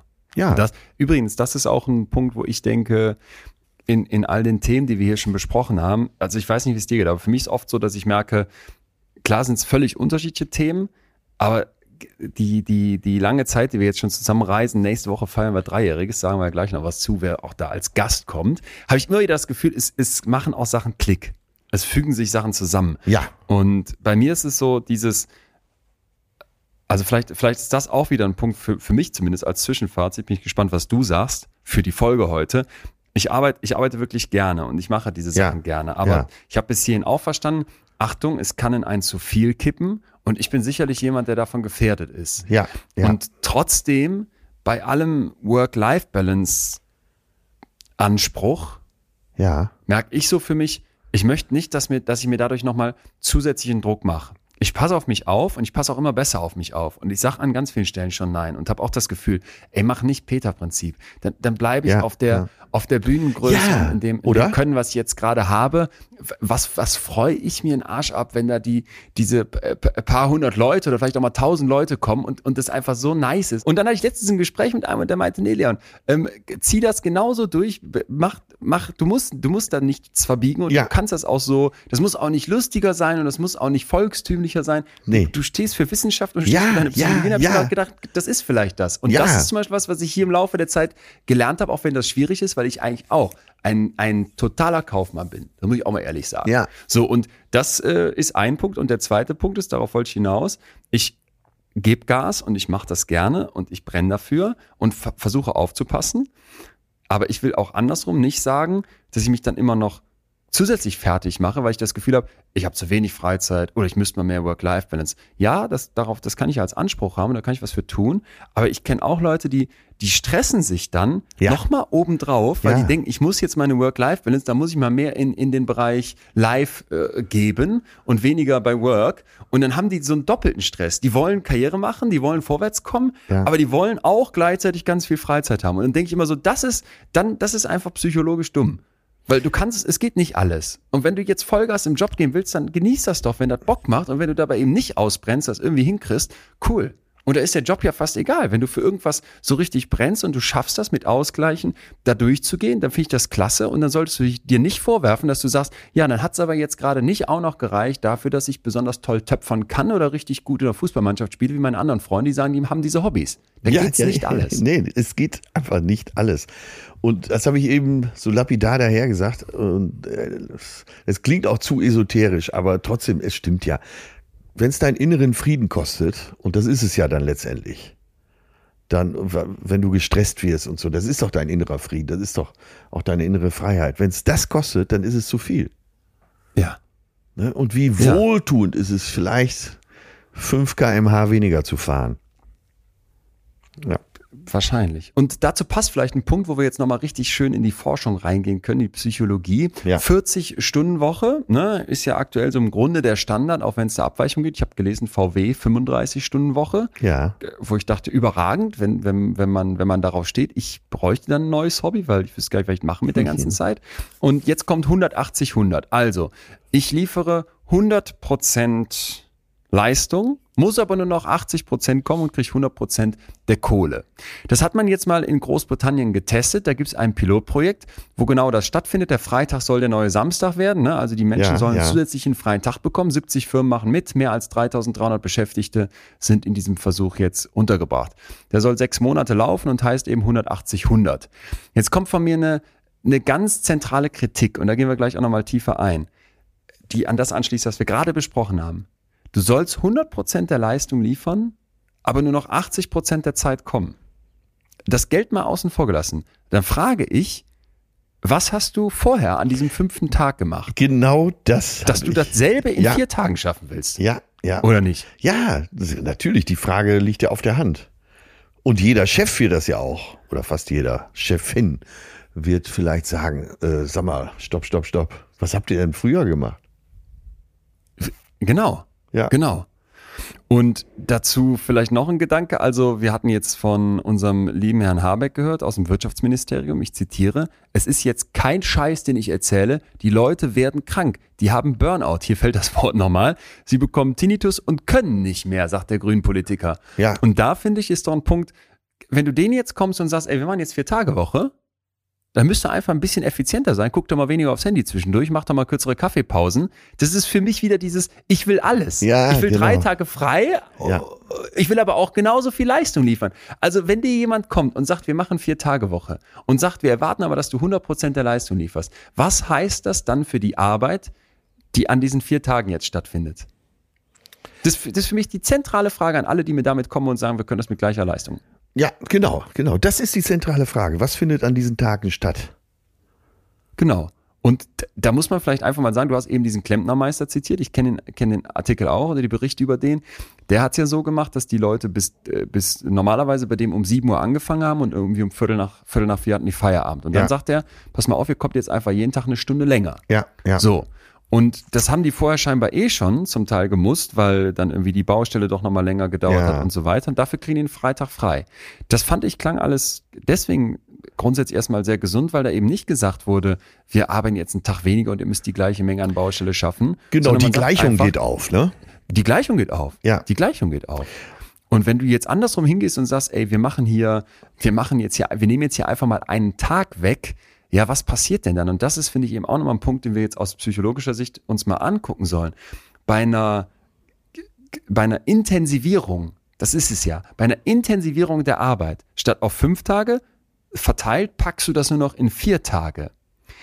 Was, was wird dann passieren? Für manche mag das super sein. Nochmal, ne, da gibt es vielleicht Leute, Ja, die sagen, ja, ich ja. bin eh eher so der Schlendrian und wenn jetzt hier ein bisschen Zug reinkommt und alle weniger aufs Handy gucken, äh, nice. Aber für viele andere muss man doch auch einfach sagen, ist die Idee völlig utopisch. Völlig Ja, utopisch. ja. Geh in der Pflege hin und sag das mal jemandem. Ey, mach, hör mal, sag mal, wie, wieso arbeitet ihr hier fünf Tage? Seid ihr doof? Wir haben jetzt einfach gesagt, wir machen dieselbe Arbeit in vier Tagen. das, ist, das ist wieder so dumm. Also das, das ärgert mich so sehr, wenn ich sowas höre. Haben die Leute nicht verstanden, was Stress und Belastung ist? Vielleicht mal kurz nochmal für, für alle, die das nicht wissen. Stress ist eine Reaktion deines Organismus. Du fährst hoch, du kriegst Energie bereitgestellt. Das kann sich kurzfristig total gut anfühlen. Stress ist nicht pauschal schlecht. Aber in dem Moment, wo ich das dauerhaft durchziehe, baue ich eine Hypothek auf. Ja. Und wenn ich sage, ich bin so in diesem Startup-Modus ne, und ich könnte hier Bäume ausreißen und ich schaffe an einem Tag das, wofür ich sonst anderthalb Tage oder 1,2 Tage für gebraucht hätte. Ich schaffe in vier Tagen das, wo ich früher fünf Tage für gebraucht hätte. Okay, das geht über einen gewissen Zeitraum. Aber dass du mal mit einer Kollegin von mir aus auch ein bisschen länger zwischendurch quatschst, dass du mal die Gedanken schweifen lässt, dass du, dass es auch mal Ineffizienzen gibt, das gehört dazu. Ja, dass du vielleicht mit einer, komme- äh, mit einer Pflegepatientin auch mal eine Tasse Kaffee trinkst, ja. Was auch immer. Ja. Und wenn ich jetzt komme und sage, wir streichen all das Geplänkel, wir müssen hier von, von starkem Tempo auf maximales Tempo hoch, das zerstört Kreativität, das zerstört Innovation, das wird Stresslevel doch grundsätzlich hochhalten. Wieder, es wird nicht für alle Geld und wir haben noch nicht genug Daten, aber grundsätzlich, äh, es tut mir leid, aber ich empfinde diese Vier-Tage-Woche oder 180-100 als, als einen ganz heftigen Betrug. Ja, aber wir leben doch in einer Zeit der Ökonomisierung. Also wir haben doch die letzten zwei Jahrzehnte alles durchökonomisiert. Und jeder Ja. äh, Fachmann, jeder Betriebswirt, der darauf spezialisiert ist, wird doch sagen, Moment, äh, das können wir doch noch mehr perfektionieren. Wir können doch noch mehr rausholen. Und das führt ja dann genau dazu, dass am Ende wieder alle komplett im Eimer sind. Das denke ich auch. Ja. Das denke ich auch. Was tun, also, Herr Doktor? Was tun. Wir haben Hinweise, die zeigen, okay, wenn die Leute weniger arbeiten, dann kann es durchaus zu mehr Wohlbefinden führen. Ne? Die haben mehr Zeit für bestimmte Sachen, die vielleicht vorher äh, hinübergefallen sind. Es, es entstehen Freiräume. Wir haben ganz, ganz viele Pluspunkte. Keine Frage. Aber nochmal, wenn wir sagen, wir versuchen das herzustellen, indem wir die Leute einfach in den anderen Tagen viel mehr arbeiten lassen. Na, da haben wir also eine ganze Reihe von Momenten, wo man sagen muss, wie habt ihr denn auch die Performance gemessen? Ne? Und da zeigt sich eben auch, es steigt der Druck auf die Führungskräfte, es wird die Leistung genauer in Augenschein genommen, wenn man sagt, ja, wir arbeiten jetzt nur noch vier Tage und wollen dieselbe Performance schaffen. Das heißt, da gibt es auch eine ganze Reihe von Kritik an den Studien, die dann sagen, ja, das geht mit derselben Performance. Und äh, es ist eben auch so, dass die Leute dann halt sagen, okay, ich nehme eine ganze Reihe von der Arbeit mit in die, in die Freizeit. Ich bin dann mehr erreichbar in meiner, an, an dem fünften Tag, wo ich vielleicht frei habe, ne? Und äh, denk noch mal mehr über die Arbeitsprobleme nach. Und dieses aufregende und volle Tempo, das genießen dann manche. Und andere haben das Gefühl, dass eben durch diese Dringlichkeit und den Druck nochmal der Stress steigt. Also, vielleicht mal ein paar andere Gedanken, wie wir mit Arbeit umgehen können. Und das würde ich jetzt gerne äh, mal wirklich mal wirklich ganz persönlich machen. Also Ja, worum, absolut. worum geht's eigentlich? Und da gibt's bestimmte Feature der Arbeit, die auch eine Rolle spielen, auf die wir glaube ich, zu Recht achten sollten, egal ob wir bei Krimphofer als, als Bäckermeister arbeiten oder als Prospekteverteiler oder als Comedian. Ich, ich habe eine hohe Wahrscheinlichkeit, dass mich interessiert, ob ich hier Unterstützung bekomme. Ja, Ja, Also ich weiß, dass ich, äh, dass ich gefordert werde. Nee, es- das wäre jetzt schon der erste Punkt. Nicht die Unterstützung von dir, sondern dass ich das Gefühl habe, mein Arbeitsumfeld gibt mir eine Möglichkeit, dass ich unterstützt werde. Zum Beispiel meine Teamkollegen halten mir den Rücken frei oder ich habe eine Chefin, die ich anrufen kann, wenn es Probleme gibt. Dann, dass ich eine Zukunft habe. Also wenn ich den Eindruck habe, dass das, was ich hier tue, Zukunft hat, Okay. dann ist das, Ja. ist das ein, ein großer Pluspunkt. Ja. Exzellenz ist noch einer, also dass ich die Möglichkeit habe, meine Stärken auszuspielen und dass ich den Eindruck habe, wir machen hier ja exzellente Arbeit und Purpose, Sinn. Das ist mittlerweile auch ein ganz zentraler Punkt. Das übrigens kann ich auch berichten bei unserem, bei unseren ja kleinen Unternehmen Münster, dass dieses, ich habe das Gefühl, wir haben, wir, was wir hier machen, hat einen Sinn, dass das dass das ein ganz wichtiger Punkt ist. Wir sagen zum Beispiel bei der MS Günther, wir wollen Leuten eine gute Zeit machen bei uns auf dem Schiff. ja, ja. Und dass das, glaube ich, einen Sinn hat, gerade nach dem, was, was wir alle durchgemacht haben, da kann man jetzt sagen, es hat ja nicht so viel Sinn wie, weiß ich nicht, im Altenheim jemanden zu pflegen, der krank ist. Mag sein, aber es hat auch einen Sinn. Und ich glaube, dass das zum Beispiel etwas ist, was, was da ganz gut gelingt. Ich bin ja gar nicht mehr so sehr in der Firma drin, aber was ich so mitbekomme, dass die Leute dann unglaubliche Freude drin spüren, wenn jemand zu uns kommt, weil wir sagen immer, diese Person, die jetzt bei uns ihre Hochzeit feiert, das ist für die einmalig. Wir machen zwar viele Hochzeiten im Jahr, aber dieser eine Tag soll für die Ja, richtig ja. geil werden. Ja. Und darin sehen die Leute dann totalen Sinn. Und ich habe schon den Eindruck, dass das zum Beispiel etwas ist, was den, was den Leuten bei uns ganz, ganz wichtig ist und kann das gut nachempfinden. Geht mir ähnlich. Lass doch mal eben ganz schnell die, äh, die Punkte durchgehen. Der erste Punkt war Verständnis. Der erste Punkt war Unterstützung, also ich Unterstützung bekomme. Ja. Dann äh, Zukunft, das soll eine Zukunft haben. Dann Also, ja, Exzellenz. äh, Ja, warte. Äh, ja, Unterstützung und äh, Verständnis de, aus dem Arbeitsumfeld. Ja. Ja. Zukunft, ne? Also es ist angenehm, wenn du merkst, dieses, Ja. Mhm. was du da tust, hat eine Zukunft. Exzellenz. Ich habe die Möglichkeit, meine Stärken einzusetzen.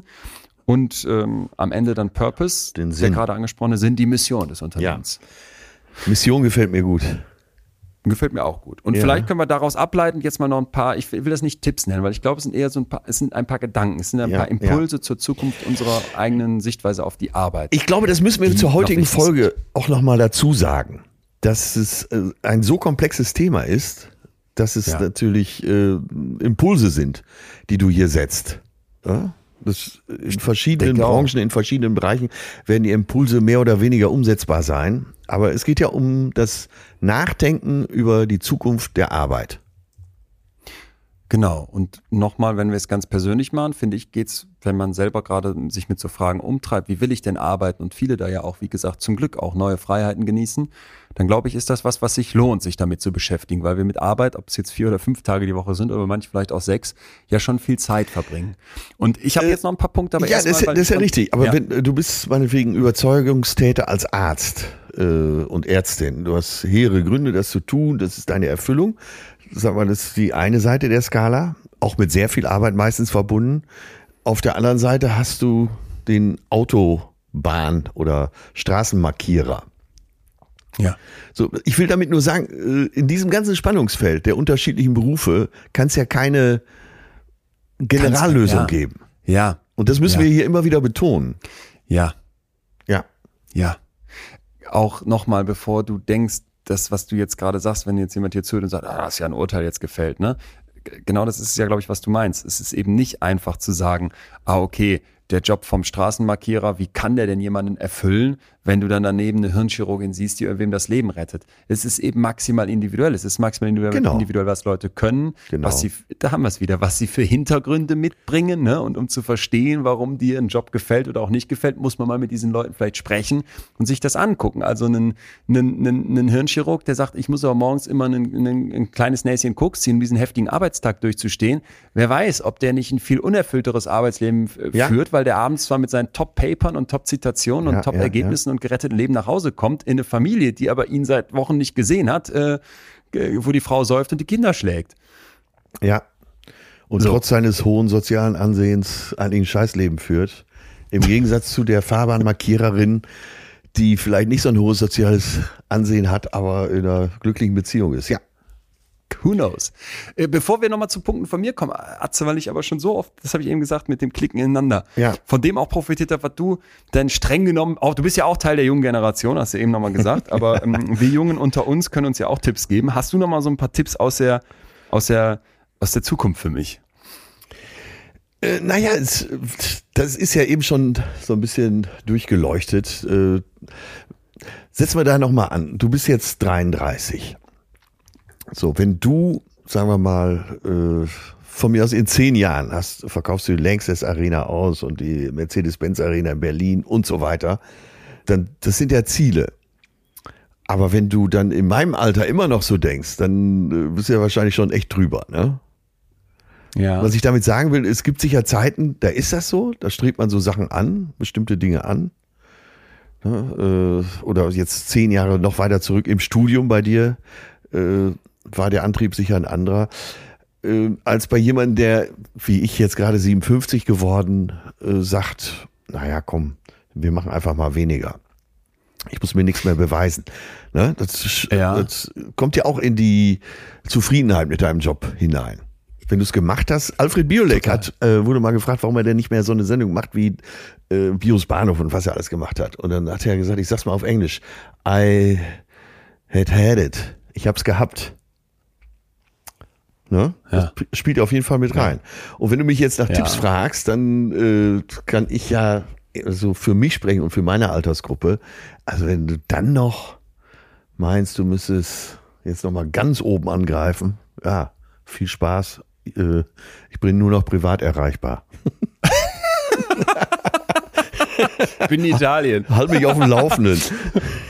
ähm, ja, also das, was ich nicht, nicht vergessen werde und auch nicht vergessen habe in den letzten Monaten, wo viel los war, als ich dich angerufen habe und gefragt habe, sag mal, wie, wie mache ich hier weiter? Stimmt gar nicht, wir saßen zusammen im Taxi, als wir mit den äh, Kolleginnen von Mordlust die Aufnahme haben. Wir saßen beim und dass du Asiaten. gemeint hast, wir saßen beim Asiaten danach und als du meintest, ähm, be bewahr dir den Spaß. Ja, Und ich habe jetzt, also nochmal, vielleicht, keine Ahnung, jetzt bin ich 33 und du sagst, ja, da kann ich dann vielleicht irgendwelche Ziele haben für am Mitte 40. Aber als ich gestern diese Apache-Doku geguckt habe, Ja. und der ist safe jünger als ich, ich weiß jetzt nicht, wie alt er war, aber garantiert deutlich jünger. Und so viel weiter, weil der verkauft solche Stadien aus. Da habe ich kurz gedacht, natürlich ist der, wenn man sich jetzt so eine Karriereleiter anguckt, höher, weiter. Aber dann habe ich auch gedacht, das schaffe ich ja gar nicht mehr. Der hat das mit Anfang 20 oder sowas geschafft. Das kann ich gar nicht mehr. Ja. Und da, da habe ich dann gedacht, stopp. okay.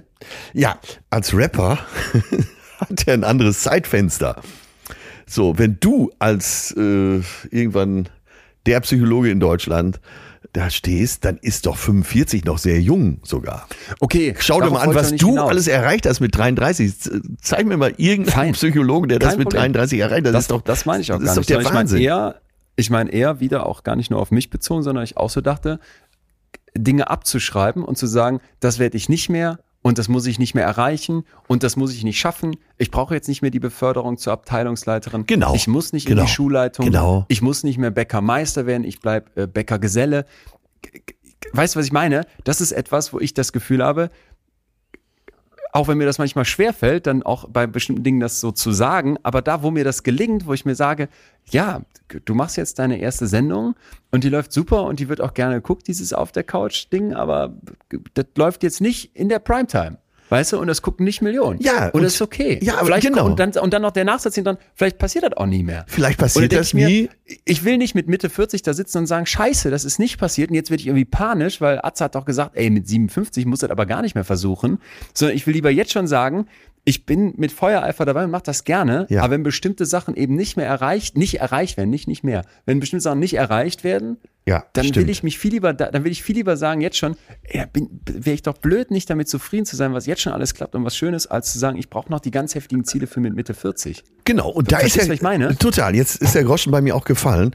Jetzt weiß ich äh, endlich genau, was du meinst. Und da gibt's eben äh, Typen, Männer wie Frauen, die, die wollen das, die müssen da noch mehr machen. Es ist in ihnen drin, drin. die können sich da nicht beruhigen an der Stelle. Und äh, für mich ist es ein Zeichen von menschlicher Reife, wenn du für dich selber dann auch entscheiden kannst, nö, nö, nö, ich lasse meinen inneren Frieden dadurch nicht angreifen. Ja. Ja, ja, und du hast ja ganz Da- bewusst das- jetzt die Abteilungsleiterin und so gesagt. Genau. Äh, ich bringe jetzt mal Ich habe sie nicht gefragt. Meine Freundin äh, ist ja bei der Techniker Krankenkasse und ähm, ich glaube, die macht einen ziemlich guten Job und ist da auch sehr beliebt und nimmt das auch sehr genau. Aber die wollte nie die große Karriere da. Und ich kenne die schon ziemlich lange und die hat äh, vor über zehn Jahren immer schon gesagt, äh, mhm. ich, ich will ein gutes Leben führen. Ich will nicht im Job das meiste rausholen. Und die hat genau das cool. gemacht. Die hat ihre Stundenzahl jetzt auf 30 Stunden reduziert und arbeitet aber eben nicht vier Tage die Woche, sondern macht jeden Tag nur sechs Stunden. Ja, und, und es, gab, es gab eine Zeit in, in meinem Kopf, da hätte ich da völlig verständnislos vorgesessen und gedacht, hä, wieso? Nee, ja, man will doch ja. man auch was reißen und erreichen. Und mittlerweile hat das hat sich zum Beispiel mir wirklich auch verändert, dass ich denke, ja, das ist doch auch ein Weg. Total. Und wer wäre man jetzt zu sagen, hä, wie kannst du mit deinem Leben nicht klarkommen, wenn du nicht wie Apache eine Stadientournee ausverkaufst? Ja. Also das ist, das ist für mich einfach so, und das ist eben so als Erkenntnis bei mir mittlerweile durchge, durchgesickert. Ich muss mich manchmal dran erinnern, aber immer wenn mir das gelingt, geht's mir besser. Ja, jetzt, ja, du hast eben auch die Abteilungsleiterin gebracht. Ich habe jetzt ein äh, Beispiel aus dem von einer Krankenkassenmitarbeiterin gebracht, sagen wir es mal so. Äh, jetzt gucken wir mal ganz oben. Und zwar bei gemischtes Hack. Und da kommen wir sicher gleich nochmal drauf zu sprechen. Äh, haben Tommy und Felix mal gerätselt. Wer ist wohl der glücklichste Mann der Welt? Und ich glaube, beide haben sich auf Snoop Dogg geeinigt. Den Rapper, ne? Ich bringe jetzt auch mal einen Rapper, den ich kenne. Machst, machst, du Werbung für Snipes und Songs mit Heidi Klum, wenn du der glücklichste Mann der Welt bist? Ja, weil, ich glaube, der, glaub, der kämpft auch seine inneren Kriege. Überhaupt nicht. Warst du schon mal bei Snipes? Da gibt's nur Schrott. Ja, aber dem ist das doch alles, dem geht das doch alles am Arsch vorbei. Der will seine Familie schön zusammenhalten. Die ganze Marihuana-Produktion hat er an seinen Sohn abgetreten. Die machen mittlerweile da auch 100 Millionen Gewinne. Und er spielt, du siehst den so oft, wirklich, ich kann nur allen empfehlen, Snoop Dogg bei Insta zu folgen, weil du siehst ihn in irgendwelchen Diskotheken, du siehst ihn, also der würde selbst wahrscheinlich mit, äh, mit der Blaskapelle der Freiwilligen Feuerwehr New York äh, irgendeinen Song machen, weil er gerade Spaß dran hat.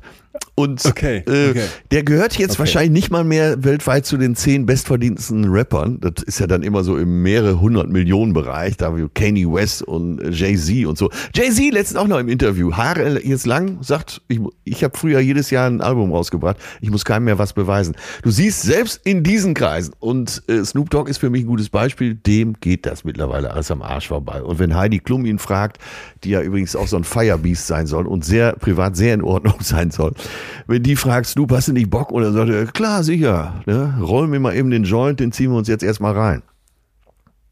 Okay, ja, ich muss gerade, ich muss viel sacken lassen gerade. Heidi Klum privat sehr in Ordnung. Ja. Mich jetzt deine Quelle interessieren. Ähm, aber wer weiß, ja, okay. Ja, wirklich aus dem äh, nächsten Umfeld von Heidi und Tom Kaulitz. Die sind doch Partei. Ich habe letztens Bill Kaulitz gesehen. Ich bin äh, in ein Kraftclub-Konzert reingestolpert beim Reeperbahn Festival. Ja. Und dann dachte ich, Moment Stimmt, mal. Stimmt, der war auf der Bühne, ne? Kaulitz. Ja, steht einfach hinten. Ich dachte, und, der, und, da, und da habe ich so eine Einsamkeit gespürt. Ah, der, der, der ist so berühmt. Da standen so viele Leute backstage, also man konnte diesen Backstage-Bereich einsehen, weil der quasi mitten auf der Reeperbahn war. Ja. Und er stand da so alleine. Der hatte einen so einen Security-Typen und dann stand er da. Ach, und der, war eine der ist mir so richtig sympathisch. Und ja. da habe ich gedacht, den müsste man jetzt in den Arm nehmen. Ach, der, der ist schon nicht einsam, oder? Nee, nee, der hat ein, nee, der hat ein ganz tolles Umfeld. Und ist auch, die beiden Brüder sind ganz tolle Kerle, wirklich. Ne? Gut. So, okay. Oh. Heidi äh, und Snoop Dogg, das eine, noch zwei Schlussgedanken, bitte, weil ich die so schön fand. Die Forscherin Cassie Holmes von der UCLA Anderson School of Management, die hat eine, ja, eine Einsicht gefunden, die ich total interessant fand. Und zwar, Überschrift, du brauchst gar nicht so viel Freizeit, wie du denkst.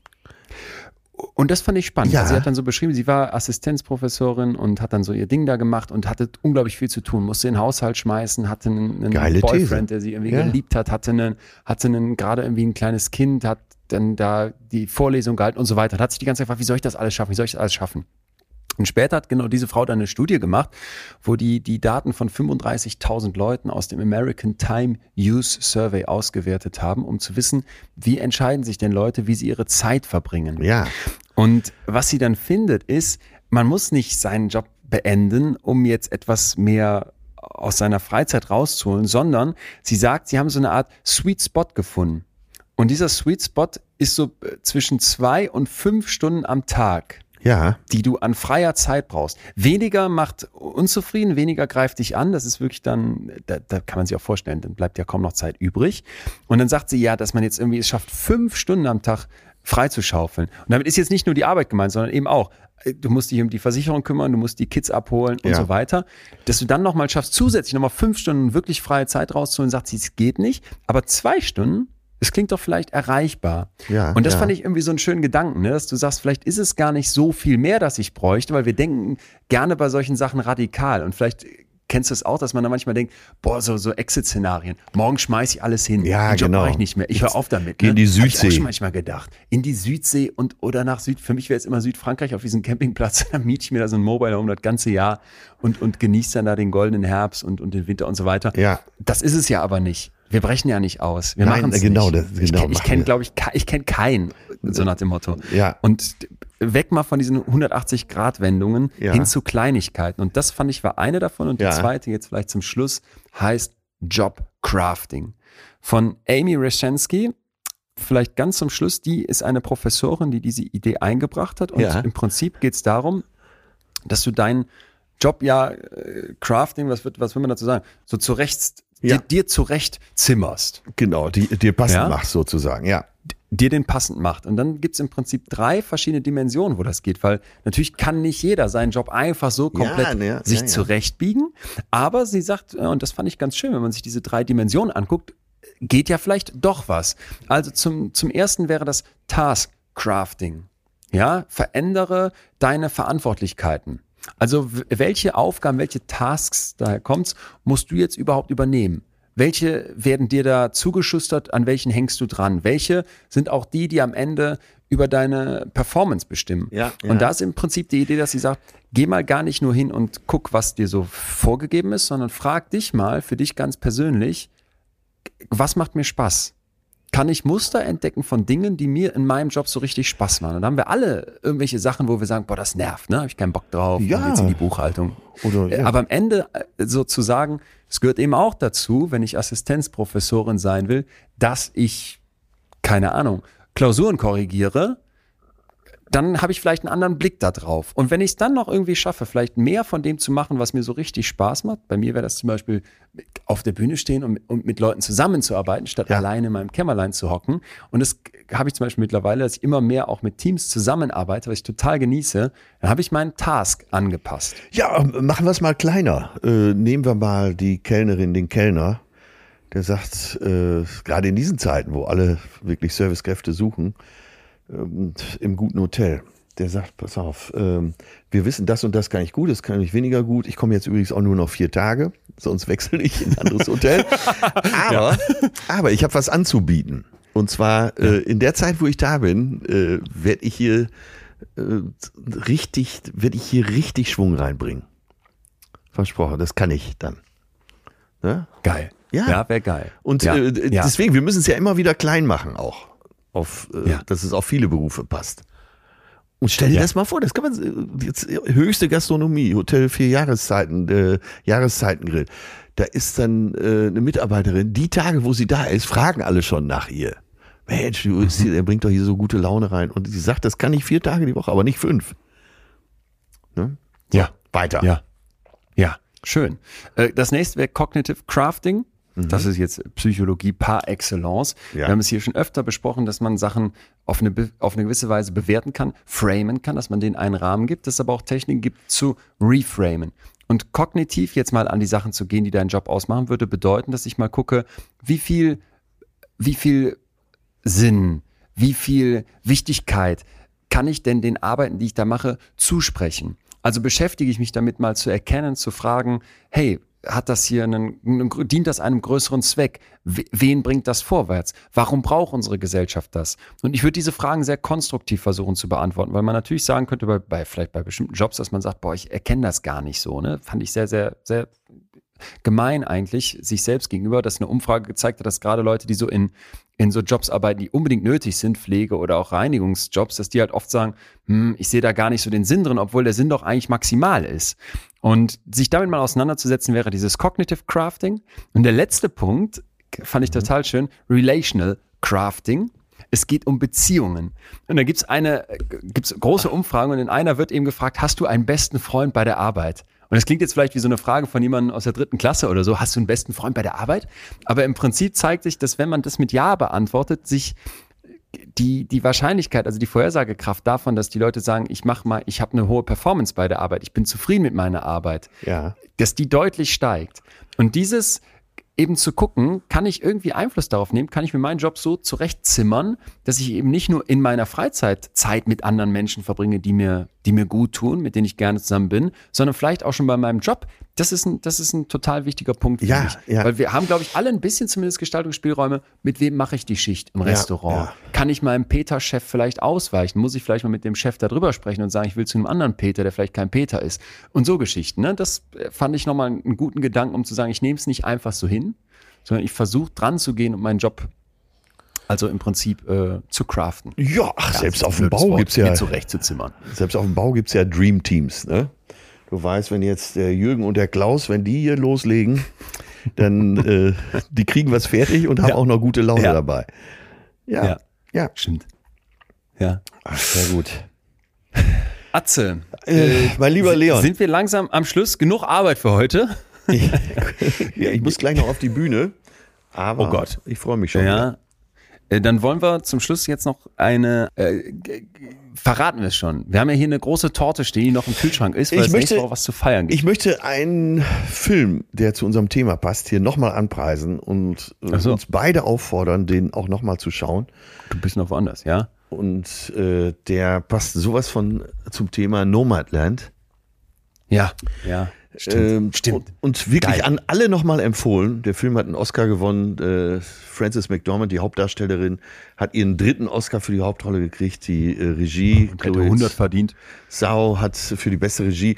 Der ist äh, von 2020 nochmal ans Herz gelegt. Leute, das ist nichts für die kleine Pause und ähm, der Film hat auch keinen Climax oder so, aber der wirkt nach. Es lohnt sich, diesen Film durchzuhalten. Zieht euch den rein und da geht's ganz, ganz explizit um den Sinn von Arbeit, um äh, eine verlorene Identifikation, dass wenn diese das- Arbeit ja. wegfällt. Also der passt so sehr zu unserem Ja, Thema. passt echt gut. Passt echt gut. Und ich habe gestern witzigerweise zum ersten Mal der goldene Handschuh geguckt. Ja. Äh, hast du ihn schon gesehen? nee, ich habe das Buch gehört. Ganz, ganz, wie heißt es, starker oder harter Tobak? Starker. Ganz starker Tobak. Zu stark Also ganz mich. heftig. Wahrscheinlich, also so ab 18 und brutalste Szenen, aber eine schauspielerische Leistung Okay. und ein bedrückendes Szenario. Ich habe immer, ich finde immer gute Filme machen was mit einem. Und Nomadland ist einer, wo du es gerade sagst, musste ich an den von gestern nochmal denken. Weil der goldene Handschuh ist, ist für mich auch einer. Wer weiß, Ja, wenn äh, Fritz wie- Honka einen äh, erfüllenden Beruf gehabt hätte, wäre vielleicht alles anders verlaufen. Äh, äh, das ist der, das ist der äh, Verbrecher in dem, Ja, ja. in der Geschichte, der viele, viele Frauen in, in Hamburg, ne, in Hamburg umbringt. In Hamburg war. Ähm, genau. war wahnsinnig gespielt. Der sieht, to sieht total, der ist, hat eine körperliche Behinderung, der, der sieht, der hat ein ganz, der wird immer als total hässlich beschrieben und sieht auch in dem Film so aus. Und dann googelst du mal den Schauspieler, der mega jung ist. Wahnsinn. Wahnsinn. Ähm, wir ich wollte aber eigentlich was ganz anderes Ja, noch zum Schluss hier bringen. Arzt, wir waren ja eigentlich durch. So, äh, du musst auf die Bühne, ich muss auch Trotzdem noch weiter. äh, konnte ich mir diesen Tipp nicht Trotzdem- verkleifen, weil Ja, äh, so gut absolut dazu richtig. passt. Ja. Nächste Woche haben wir einen besonderen Gast, weil wir was zu feiern haben. Jetzt du. Ja, gefühlt drei Jahre sind wir hier am Start. Äh, nicht auf den Tag genau, aber wir rechnen die Zeit, als wir ins Rollen kamen. Ja. Ja. Und äh, Wir, haben gesch- wir haben geschlammt. Wir sind ein bisschen zu spät mit unserem Geburtstag, sagen wir es doch ehrlich. Ja, gehen wir es offen zu. Ich war schon wieder hier euphemistisch unterwegs. Aber wir haben äh, einen Freund zu Gast hier, den viele von euch kennen, und das ist der liebe Tommy Schmidt. Den kennt man sehr über gemischtes Hack, aber mittlerweile auch schon über andere Formate. Und der musst ist du doch jetzt nicht mehr erklären. fast genauso, auf den Tag fast genauso alt wie mein kongenialer Partner hier, wie der liebe Leon. Und ja, das haben wir uns so gedacht. Wir reden mal darüber, wie es ist, wenn man plötzlich berühmt wird. Und das können wir sowohl Leon als auch Tommy fragen. Und ich kann mich auch noch dran erinnern. Ja, das, ich hab, ich glaube, das können wir eher euch beide fragen, aber ähm, du, ey, verdammt. nee, nee, nee, nee, nee. Ich erinnere mich an eine Szene, wo Tommy mir erzählt hat, dass er so einen äh, Saloon-Moment hatte. Die, die Türen gehen auf, er kommt rein und alle gucken den Cowboy an. Ich bin gespannt, ob er das hier auch erzählen wird. Mal sehen, ich werde ihn auf jeden Fall danach fragen. Der ist nächste Woche hier und wir werden drei Jahre. Ob jetzt auf den Tag genau oder nicht, ist ja egal. Das werden wir nicht alleine, sondern ja im Prinzip auch mit euch allen da draußen. Und ich finde, das ist noch ein Moment, Atze, Ja. wo wir uns wünschen können, was länger nicht getan haben, dass ihr uns vielleicht mal ein paar Sachen schickt. Drei Jahre, ich habe eben gesagt, bei mir hat es hier an so vielen Stellen auf dieser Reise schon Klick gemacht. Geht's euch auch so? Wenn ja, wo? Äh, Nervt euch was an uns, was ihr uns nach drei Jahren unbedingt mal sagen wolltet? Gibt's noch Sachen, wo du Fragen sagst, offen? boah, sind noch Fragen offen? Ähm, gibt's Themen, wo ihr sagt, bitte in den nächsten drei Jahren mal behandeln? Oder gibt's einfach auch nur Geburtstagsgrüße an uns hier alle zusammen, diese kleine fühlende Community? Äh, schickt uns das. post.leonwinscheid.de wäre per Mail und sonst über Instagram. Da heißen wir wie sonst auch, könnt ihr uns Direct Messages Genau, schicken und wir lesen das. lesen mich. das alles. Ähm, wirklich, äh, genau. Und das Ja. kommt hier an. Wir werden das zusammentragen und diskutieren. Auch mit Tommy Schmidt. Ich habe eben übrigens noch äh, auf Anfrage das Rezept von dem veganen Hackbraten verschickt. Ey, das, das habe ich mir nämlich, das habe ich mir nämlich gefragt. Du kriegst die Mails auch sofort und du kümmerst dich sogar, dann äh, Rezepte zurückzuschicken. Ja. Ich habe es nämlich auch gelesen. Da hat jemand gefragt, ob ich, ob, ob sie das Rezept bekriegen kann. Atze, du bist ein Schatz.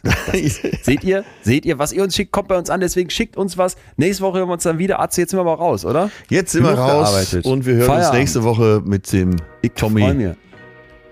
Bis dann. Ciao. Schatz, dann bis bald. Tschüss. Tschüss, ciao. Das war Betreutes Fühlen. Der Podcast mit Atze Schröder und Leon Winscheid. Jetzt abonnieren auf Spotify, Deezer, iTunes und überall, wo es Podcasts gibt.